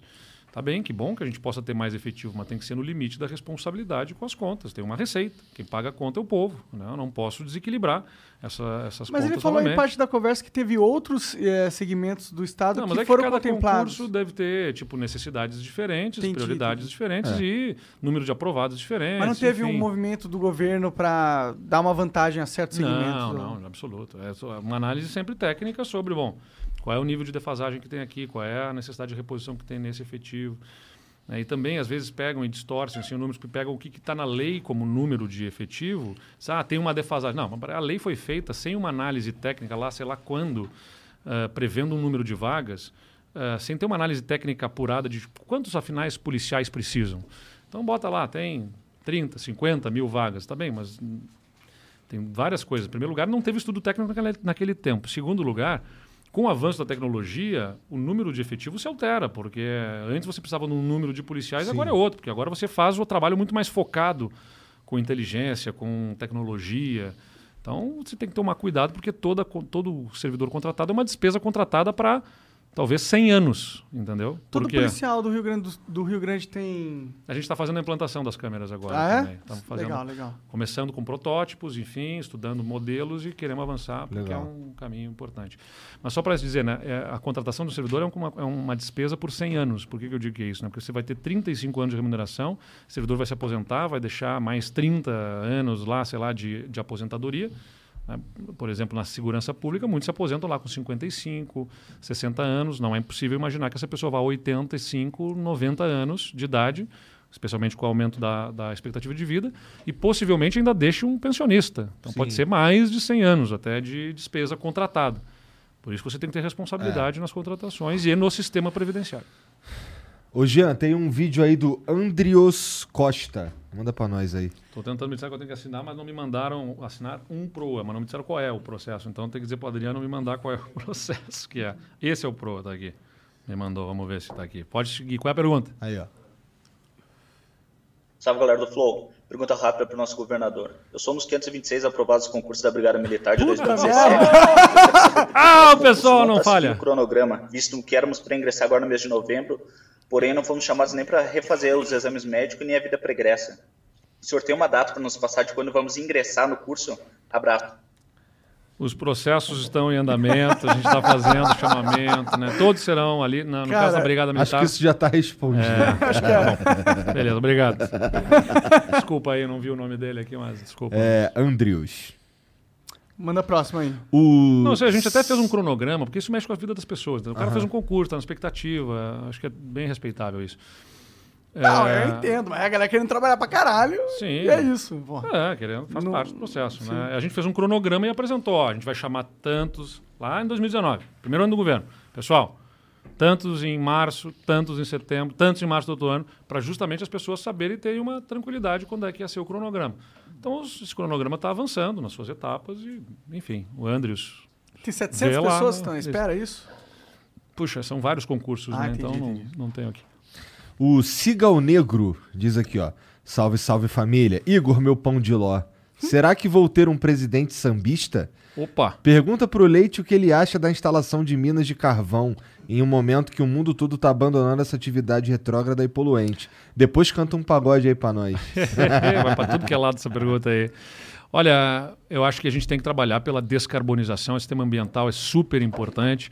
A gente precisa ah, reduzir emissões e isso envolve uma política assim, de descarbonização a partir de mudança de matriz energética. O Rio Grande do Sul tem geração de energia a partir de carvão. É um percentual pequeno dentro da geração que o Estado tem, mas ele tem, os, tem ah, minas de carvão, ele tem a maior parte da reserva de carvão do Brasil. Mesmo assim, eu entendo que a gente deve avançar na direção de acabar com esse tipo de geração. Tanto é que é importante dizer aqui, né? Falava-se muito sobre uma mina, a mina Guaíba, lá no Rio Grande do Sul, que é uma mina de carvão que se tentava fazer a exploração. É importante dizer, está arquivado esse processo. Esse processo não está tramitando, está arquivado. Esta mina não vai sair no Rio Grande do Sul uh, de exploração desse carvão. Agora, claro, você precisa fazer o processo dessa mudança de matriz energética a partir uh, de direcionar e estimular as fontes renováveis, como energia eólica, fotovoltaica, uhum. uh, que, para o que nós temos muito, muita vocação, e outras, né, e usar essas matrizes energéticas, inclusive, que são renováveis, verdes, responsáveis para a geração de outras fontes de energia. Por exemplo, o hidrogênio verde, que boa parte do mundo está caminhando. Sabe o hidrogênio verde? Não. Mas eu gosto de coisa verde. É isso aí, ó. Tô vendo, tá ali, ó, na, na, é. na camiseta. O hidrogênio verde é justamente o hidrogênio ele tem um, um, um, poder de geração de energia a partir do hidrogênio você tem a capacidade de extrair a molécula a partir da água, né?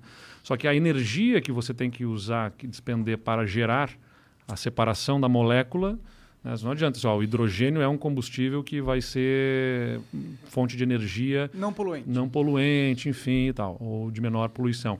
É, é não poluente muito menor existe, poluição. Né? É, mas a gente vai ter é, muito mais responsável, enfim.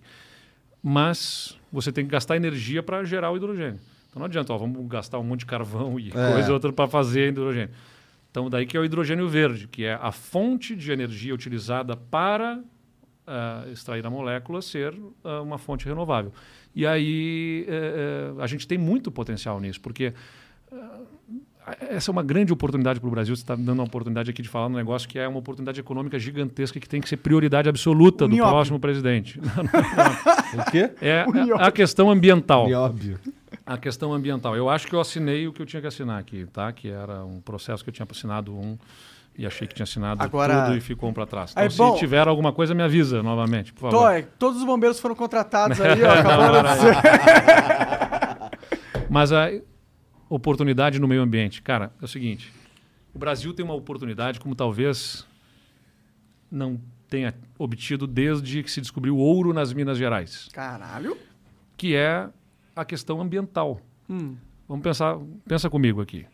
Uh, o mundo se alinha pela descarbonização, pela redução da emissão de carbono, por fontes de energias renováveis, uh, uh, num compromisso com a redução dos efeitos do gases, gases estufa, de efeito estufa para uh, evitar mudanças climáticas ou reduzir a mudança climática no mundo.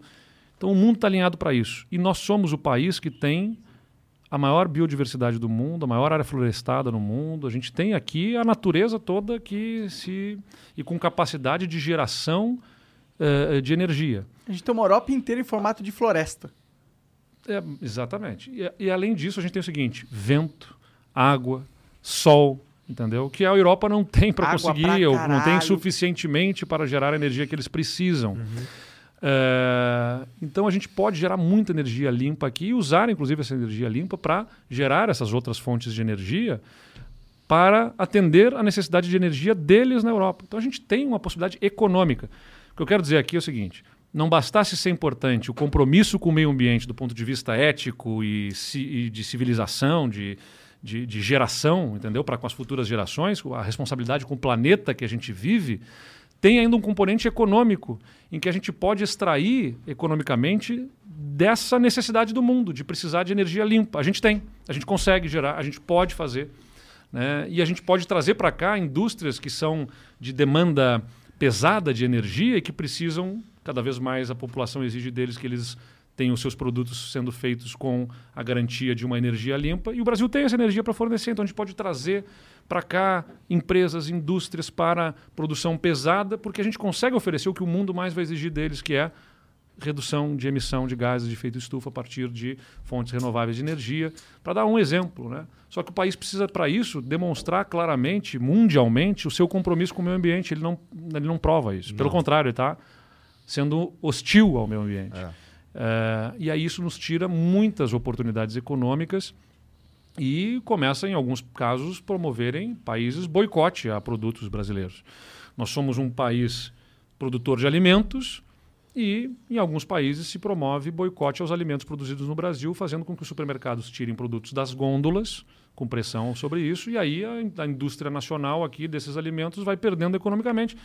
Então não bastasse ser inconsequente, é burra e irresponsável a posição contrária ao meio ambiente. A gente precisa de uma agenda ambiental que recupere a credibilidade do Brasil no mundo para trazer. Uh, quer dizer, se o, se o tema do meio ambiente está no centro do mundo, o governo brasileiro trazendo o meio ambiente para o centro do governo como preocupação, coloca o Brasil no centro do mundo. Né? O Brasil tinha que estar nos principais debates como protagonista na questão ambiental e, ele é visto como inimigo. Então é absurdo o que estão fazendo com o Brasil e com prejuízos econômicos para a nossa população. O samba eu não trouxe o meu pandeiro para fazer aqui, mas eu sou pandeirista. Na próxima eu vou trazer um É pandeiro. mesmo? Da hora. Um Sou aqui pandeirista. desse- Olha aí, ó. Joga aí o vídeo. Vamos Joga lá. aí. Ela... Não, toca pandeiro. Esse é um deles. Também tem dois aqui. Outro, é Pegou um mais- outro? Aqui, ó. Olha aí. Tá tocando áudio? Pra gente não.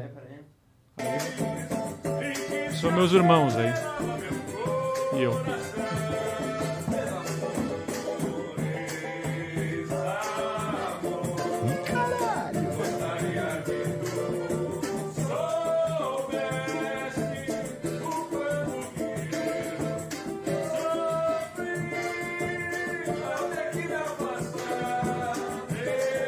Maneiro, maneiro. Maneiro.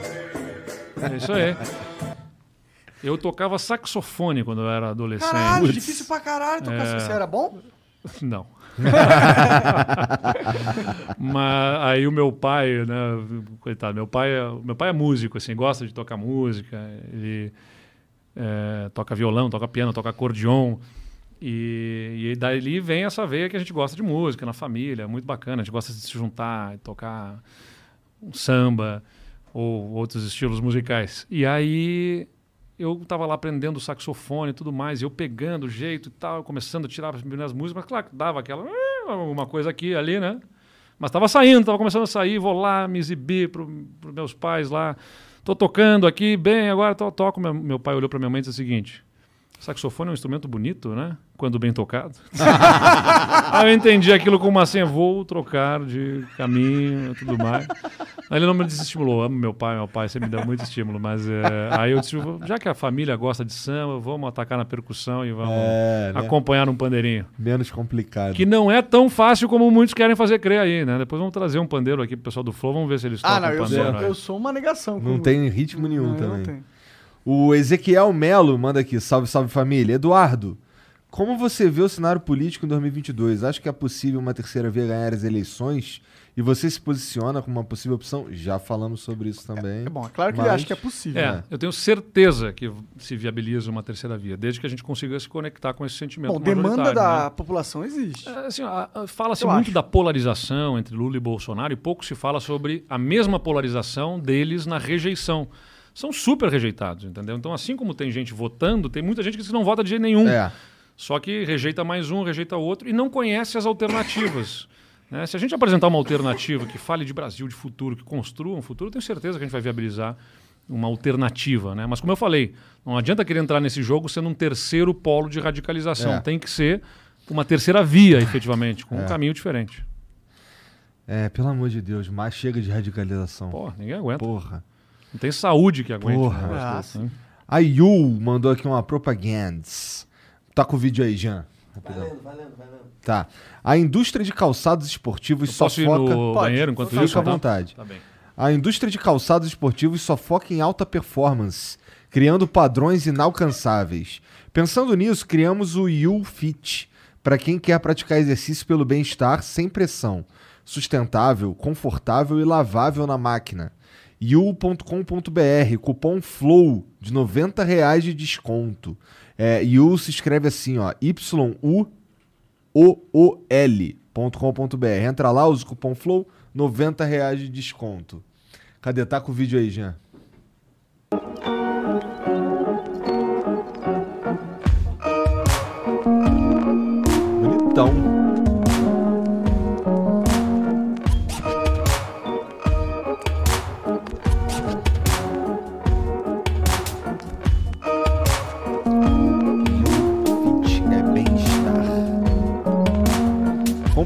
Cupom FLOW e frete grátis. Que Caralho, isso? então é 90 reais de desconto e ainda ganha frete grátis. Tá, tá Caralho. da hora o negócio aí, hein, Se mano. fosse tu...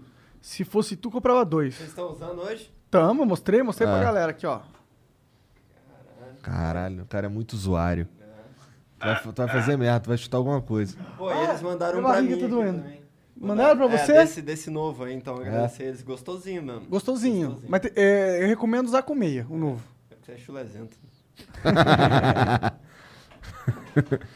O Arthur Braga diz aqui. Um jeito de consertar a. fa- Na verdade, vamos esperar ele voltar. Né? É, porque Melhor. deve ser pra ele. Pô, a deve, né? Eu acho que mandaram a mensagem aqui, acho que, né? Pra mim não é. Os caras me vê todo dia, pô.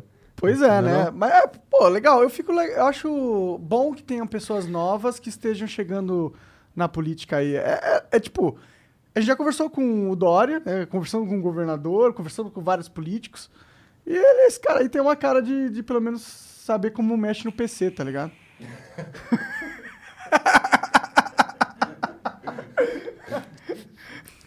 PC dele é maneiro pra Maneiro caralho. Pra caralho, Né? moderno. Total, que, high-tech, total quero né, saber qual que é esse PC É, da, aí. é da- parece do, da Windows É, ali, um né? Microsoftzinho, mas eu não sei qual que é, mas é Mas maneiro. é maneiro, ele chegou assim, abriu, né? pux, Puxou É, o carro, fez um keyboardzinho, plec-plec né, ali. plec-plec, eu quero- eu quero um desse aí pra trabalhar. É que é ruim que deve- não deve, pra jogo deve ser uma merda, né? Verdade, ele mas, tu não tem usa pra trabalhar, pô. É verdade, eu nem trabalho. Pois é, pô, tá de sacanagem, pô. Onde a gente parou? Ó, A vou gente te tem uma dizer. pergunta aí pra tu. O Arthur Braga diz aqui: um jeito de consertar a falta de confiança que temos em nossos governantes seria utilizar um sistema de blockchain para todo o sistema tributário. Assim, todo mundo poderia ver onde seu imposto está indo até o último centavo. E os políticos corruptos não teriam como roubar em segredo. Vamos roubar em segredo. Não, mas acho que é isso aí. A tecnologia, se é blockchain, se é outro caminho, enfim, a tecnologia vai proporcionando eh, cada vez mais esse fechamento de cerco, né? E a accountability. Accountability. Accountability. Quem é que fala assim com. Tem alguém que fala assim, vai fazer, fala, falar inglês, fala com todos os. Ah, tem uns Pô, caras tem o, são- tem, o, tem o Luciano Huck que fala Ah? Twitter. Twitter. Meu Deus do céu, pelo amor de Deus. Você quer ser presidente falando Twitter? Não, é dá. Twitter. Também não dá. O Juca Pinheiro diz aqui: a proposta do Monarque, democracia líquida, é impossível no Brasil, pois pode ofender o voto secreto. Cláusula pétrea, que não pode ser ofendida. Não, ainda peraí, que... peraí, é que você não entendeu. Se você quiser ter democracia direta, você tem que fazer uma reforma na Constituição gigantesca, na minha opinião. Você tem que. Eu acho que a gente devia. Desculpa se é um pouco radical, eu sei que é. Na verdade, eu nem sei se esse é o caminho certo. Mas dá vontade de pegar a Constituição, amassar, jogar no lixo e criar uma nova. Com uma democracia líquida. Deixa eu continuar. É. Na, Não, acho que assim, um dos problemas do Brasil aqui é que a Constituição de fato foi feita né, naquele afã pós-regime militar e, e se resolveu colocar muita coisa na Constituição que não deveria estar na Constituição, deveria estar em legislação infraconstitucional. Ah, porque ao se constitucionalizar, você coloca ah, as mudanças de uma, da Constituição precisam ser aprovadas por uma maioria qualificada, entendeu? Então você de dois terços da, do Congresso, então, para conseguir formar maioria para mudar a Constituição é muito difícil. É, uma vez um, um- que não é um só a maioria, a ex-senador- maioria esmagadora, né? Que precisa. é muita coisa que foi constitucionalizada, entendeu? E aí uma vez me disseram que um senador que estava na Constituinte lá, que me com- comentou isso recentemente, que receberam depois da Constituição ou na discussão da Constituição lá, ah, o grupo da Associação das Bibliotecárias ou qualquer coisa assim, e que estavam reclamando que não tinha nada na Constituição falando sobre as bibliotecárias e que alguém, algum dos senadores tomou a decisão ali de de questionar, né? Com todo respeito, por que que vocês acham que as bibliotecárias precisam estar na Constituição? E elas responderam, porque todo mundo está. elas não deixaram de ter a sua razão, né? Mas, enfim, é, então é isso aí. A Constituição ela tem que ser normas né, basilares do, Mas tá do inchada país e caralho. depois... É, A tem nossa Constituição é totalmente. mas claro, agora o problema é o seguinte, também sair, vamos rasgar a Constituição. Não, não existe isso, né? A gente, vamos- fazer uma nova.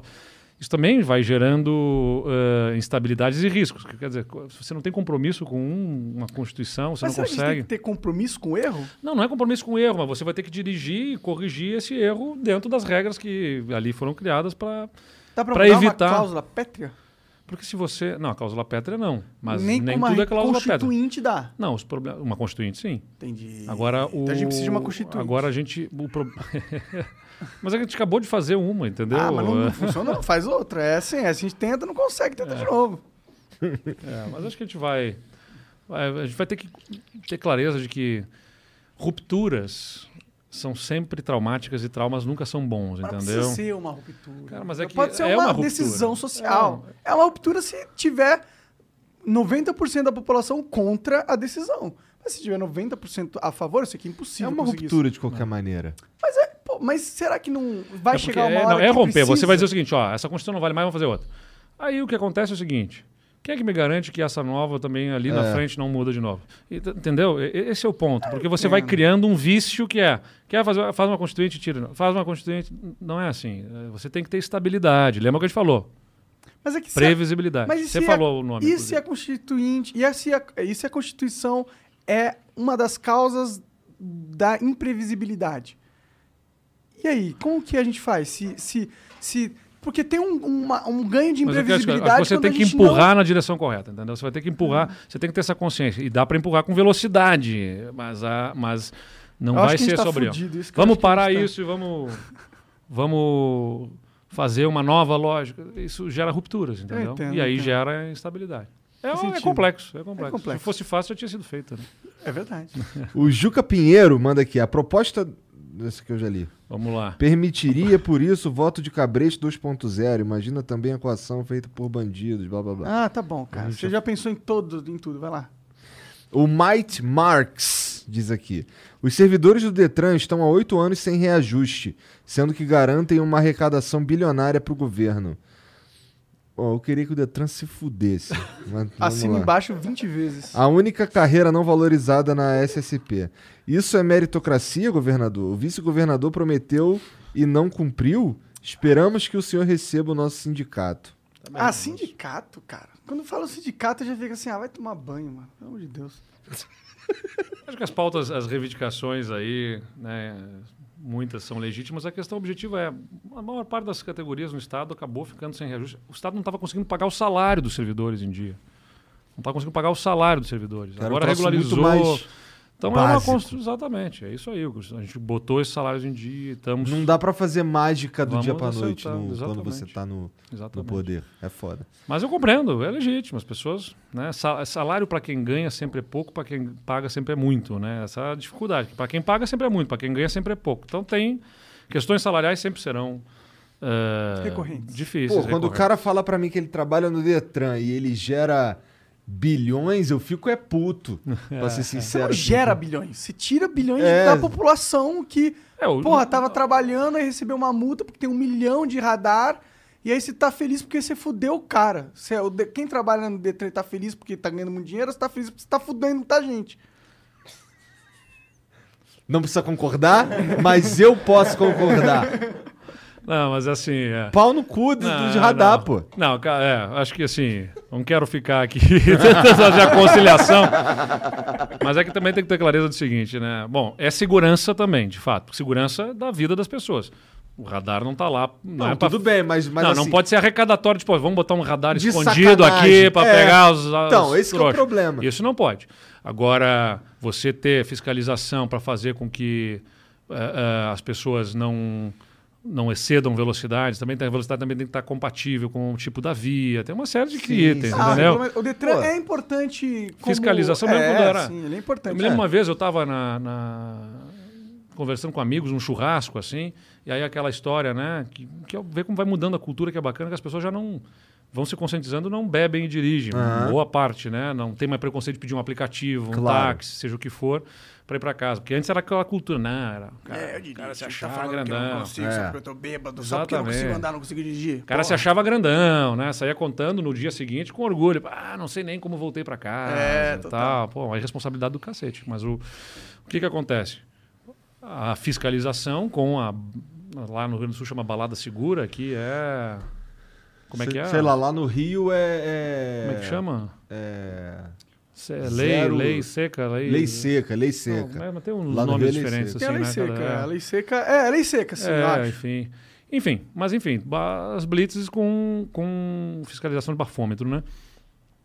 Aí eu me lembro que esses meus amigos estavam naquele churrasco e assim, é, mas pelo menos devia orientar onde que estão as blitzes e tudo mais, para não Ah. pegar ninguém de surpresa. E, cara, você não tem que deixar de beber e dirigir porque vai ter blitz. Você tem que deixar de beber e dirigir porque é errado. E você pode botar a vida das outras pessoas em risco. Sim. É, você vai se dar conta disso quando você tiver um filho e o seu filho estiver na noite e você vai ter, medo, não é porque seu filho bebeu e dirigiu ou vai ser responsável responsável, porque pode ter um outro irresponsável que bebeu dirigiu e que vai bater, e vai matar e tirar a vida do teu filho. Aí você vai perguntar, onde é que estava o Estado para fiscalizar e evitar É. que esse tipo de coisa aconteça, entendeu? Não, esse- esse- nesse, nesse caso Então- aí eu sou completamente Então você favor, tem papéis importantes de fiscalização para preservar a ordem, tem a questão do desmanche, que é também uma questão importante de combate a roubo de veículos. Então tem funções importantes no Detran, Tudo não quero... tem um monte de função importante, menos a de ficar em cima do viaduto assim com um radarzinho fudendo os outros. Daí não tem, Bom, não. Isso Também, daí aí são outros problemas. É, e outra, se a gente quisesse criticar o, o Detran, né? Tem muita corrupção no Detran. né? Tá bom, claro, também em muitos casos houve. Qualquer um no quiser Rio Grande do Sul, no passado, compra. não tão distante, Se houve. você quisesse fazer uma multa sumir, ela some. Tem esquema pra tudo hoje em dia no Detran. Ah, bom, É. eu Bom. não posso, aí tem que trazer fatos aqui para... Dados, no- dados. Dados, dados. Tu tem dados? É, eu, tenho, eu tenho experiências empíricas. Entendi. É, não, porque eu digo assim, né? A gente tem que tomar cuidado com o que a gente declara assim, ah, fazem isso, fazem aquilo, bom, mas aonde, né? É, importante também. Eduardo, obrigado demais pelo Ah, papo. tá obrigado acabando? por vir Pô, aqui. Mas o meu durou mais que o do Ciro Gomes ou menos? Só Cara, pra saber aqui. O do Ciro durou do Ciro- mais? o- ah, o então nós Ciro vamos ficar Gomes mais foi uma hora e meia aqui. Não quero saber, não vou ficar atrás do Ciro, não. Brincando. Um abraço lá pro Ciro também. Não tem problema, eu converso com todos eles, respeito Tá, todos eles. Não Você tem viria com problema. o Ciro aqui nessa mesa aí quando vocês Não, não forem tem problema, vamos vir. Caso for o caso. Se for o caso, viremos. Mas vocês, teriam uma conversa como amigos ou ia ficar um atacando o outro? Assim, ó, não, a minha lógica não é do ataque. Agora, naturalmente, você vai ter. Ele tem uma visão de economia, eu tenho outra visão. Claro. A gente vai Mas ter enfrentamentos de ideias. ideias, tá? É. Da hora. Sim, sim. Agora, assim, né? É bacana que até o Estadão promoveu alguns debates ali entre os candidatos dessa, desse centro democrático. Fomos eu, o Mandetta e o Ciro, né? Nos debates. Agora, é interessante que nesse momento, como está todo mundo construindo, está um debate mais light, assim, né? Agora, na, na eleição, o debate é para salientar as diferenças, É, né? Então, naturalmente, você vai para o ponto que, que vai ter enfrentamento. Eu não tenho nenhum problema, eu sempre fiz Mas debate. aqui não seria um debate, aqui seria uma conversa. Tem problema. Será que vocês conseguem conversar sem debater? Da minha mano? parte, sim. Vou perguntar pro Ciro se ele consegue também. o Ciro é meio cabeça quente, É. né? Eu acho que é importante, é importante dizer que dá para firmar, dá para dá para conciliar firmeza com respeito, né? E convicção com diálogo. Acho que não são coisas inconciliáveis, não tem? O diálogo não quer dizer que o cara vai ser morno, bonzinho, né, tal. Eu vi esses tempos alguém falou assim, essa eleição não vai ser para bonzinhos. Eu digo, bom, o contrário de bonzinho é malvadinho. Eu não vou ser malvadinho. Não, não é, não é- Acho que o Brasil está cansado de malzinhos e malvadinhos. Eh, a gente precisa saber diferenciar grosseria e ataques e, e essas maluquices de firmeza. Firmeza é uma coisa. Eu sou firme nas minhas posições, nas minhas convicções. Eu tenho uma visão clara do que acho que o país precisa para superar suas crises. Mas dá para fazer isso com a minha posição, com a minha firmeza, com a minha convicção, respeitando quem pensa diferente e ouvindo. Só que quando você ouve uma pessoa na política, muitas, muitos políticos ouvem, eh, na verdade não ouvem, né? Então deixam o outro falar enquanto pensando pensa que- a É. próxima colocação. É. Então, eu costumo dizer que o, a- o sujeito tem que ser permeável, né? Ou seja, permeável às ideias do outro. Ah, Uma conversa Verdadeiramente só aberta. acontece se o cara tá em- prestando atenção no que tu tá falando e quando ele vai falar, ele vai é, identificar o que falou, ele vai- ele vai... Qual que é o nome da palavra? Internalizar. Convergir, vai, vai Ah, Quando ele, ele mostra que ele sabe que aconteceu. Consciência, se conscientizar. Ah. É, ele, ele vai externar que entendeu que o teu ponto e vai rebater, entendeu? Não Assimilou. vai só... É. É.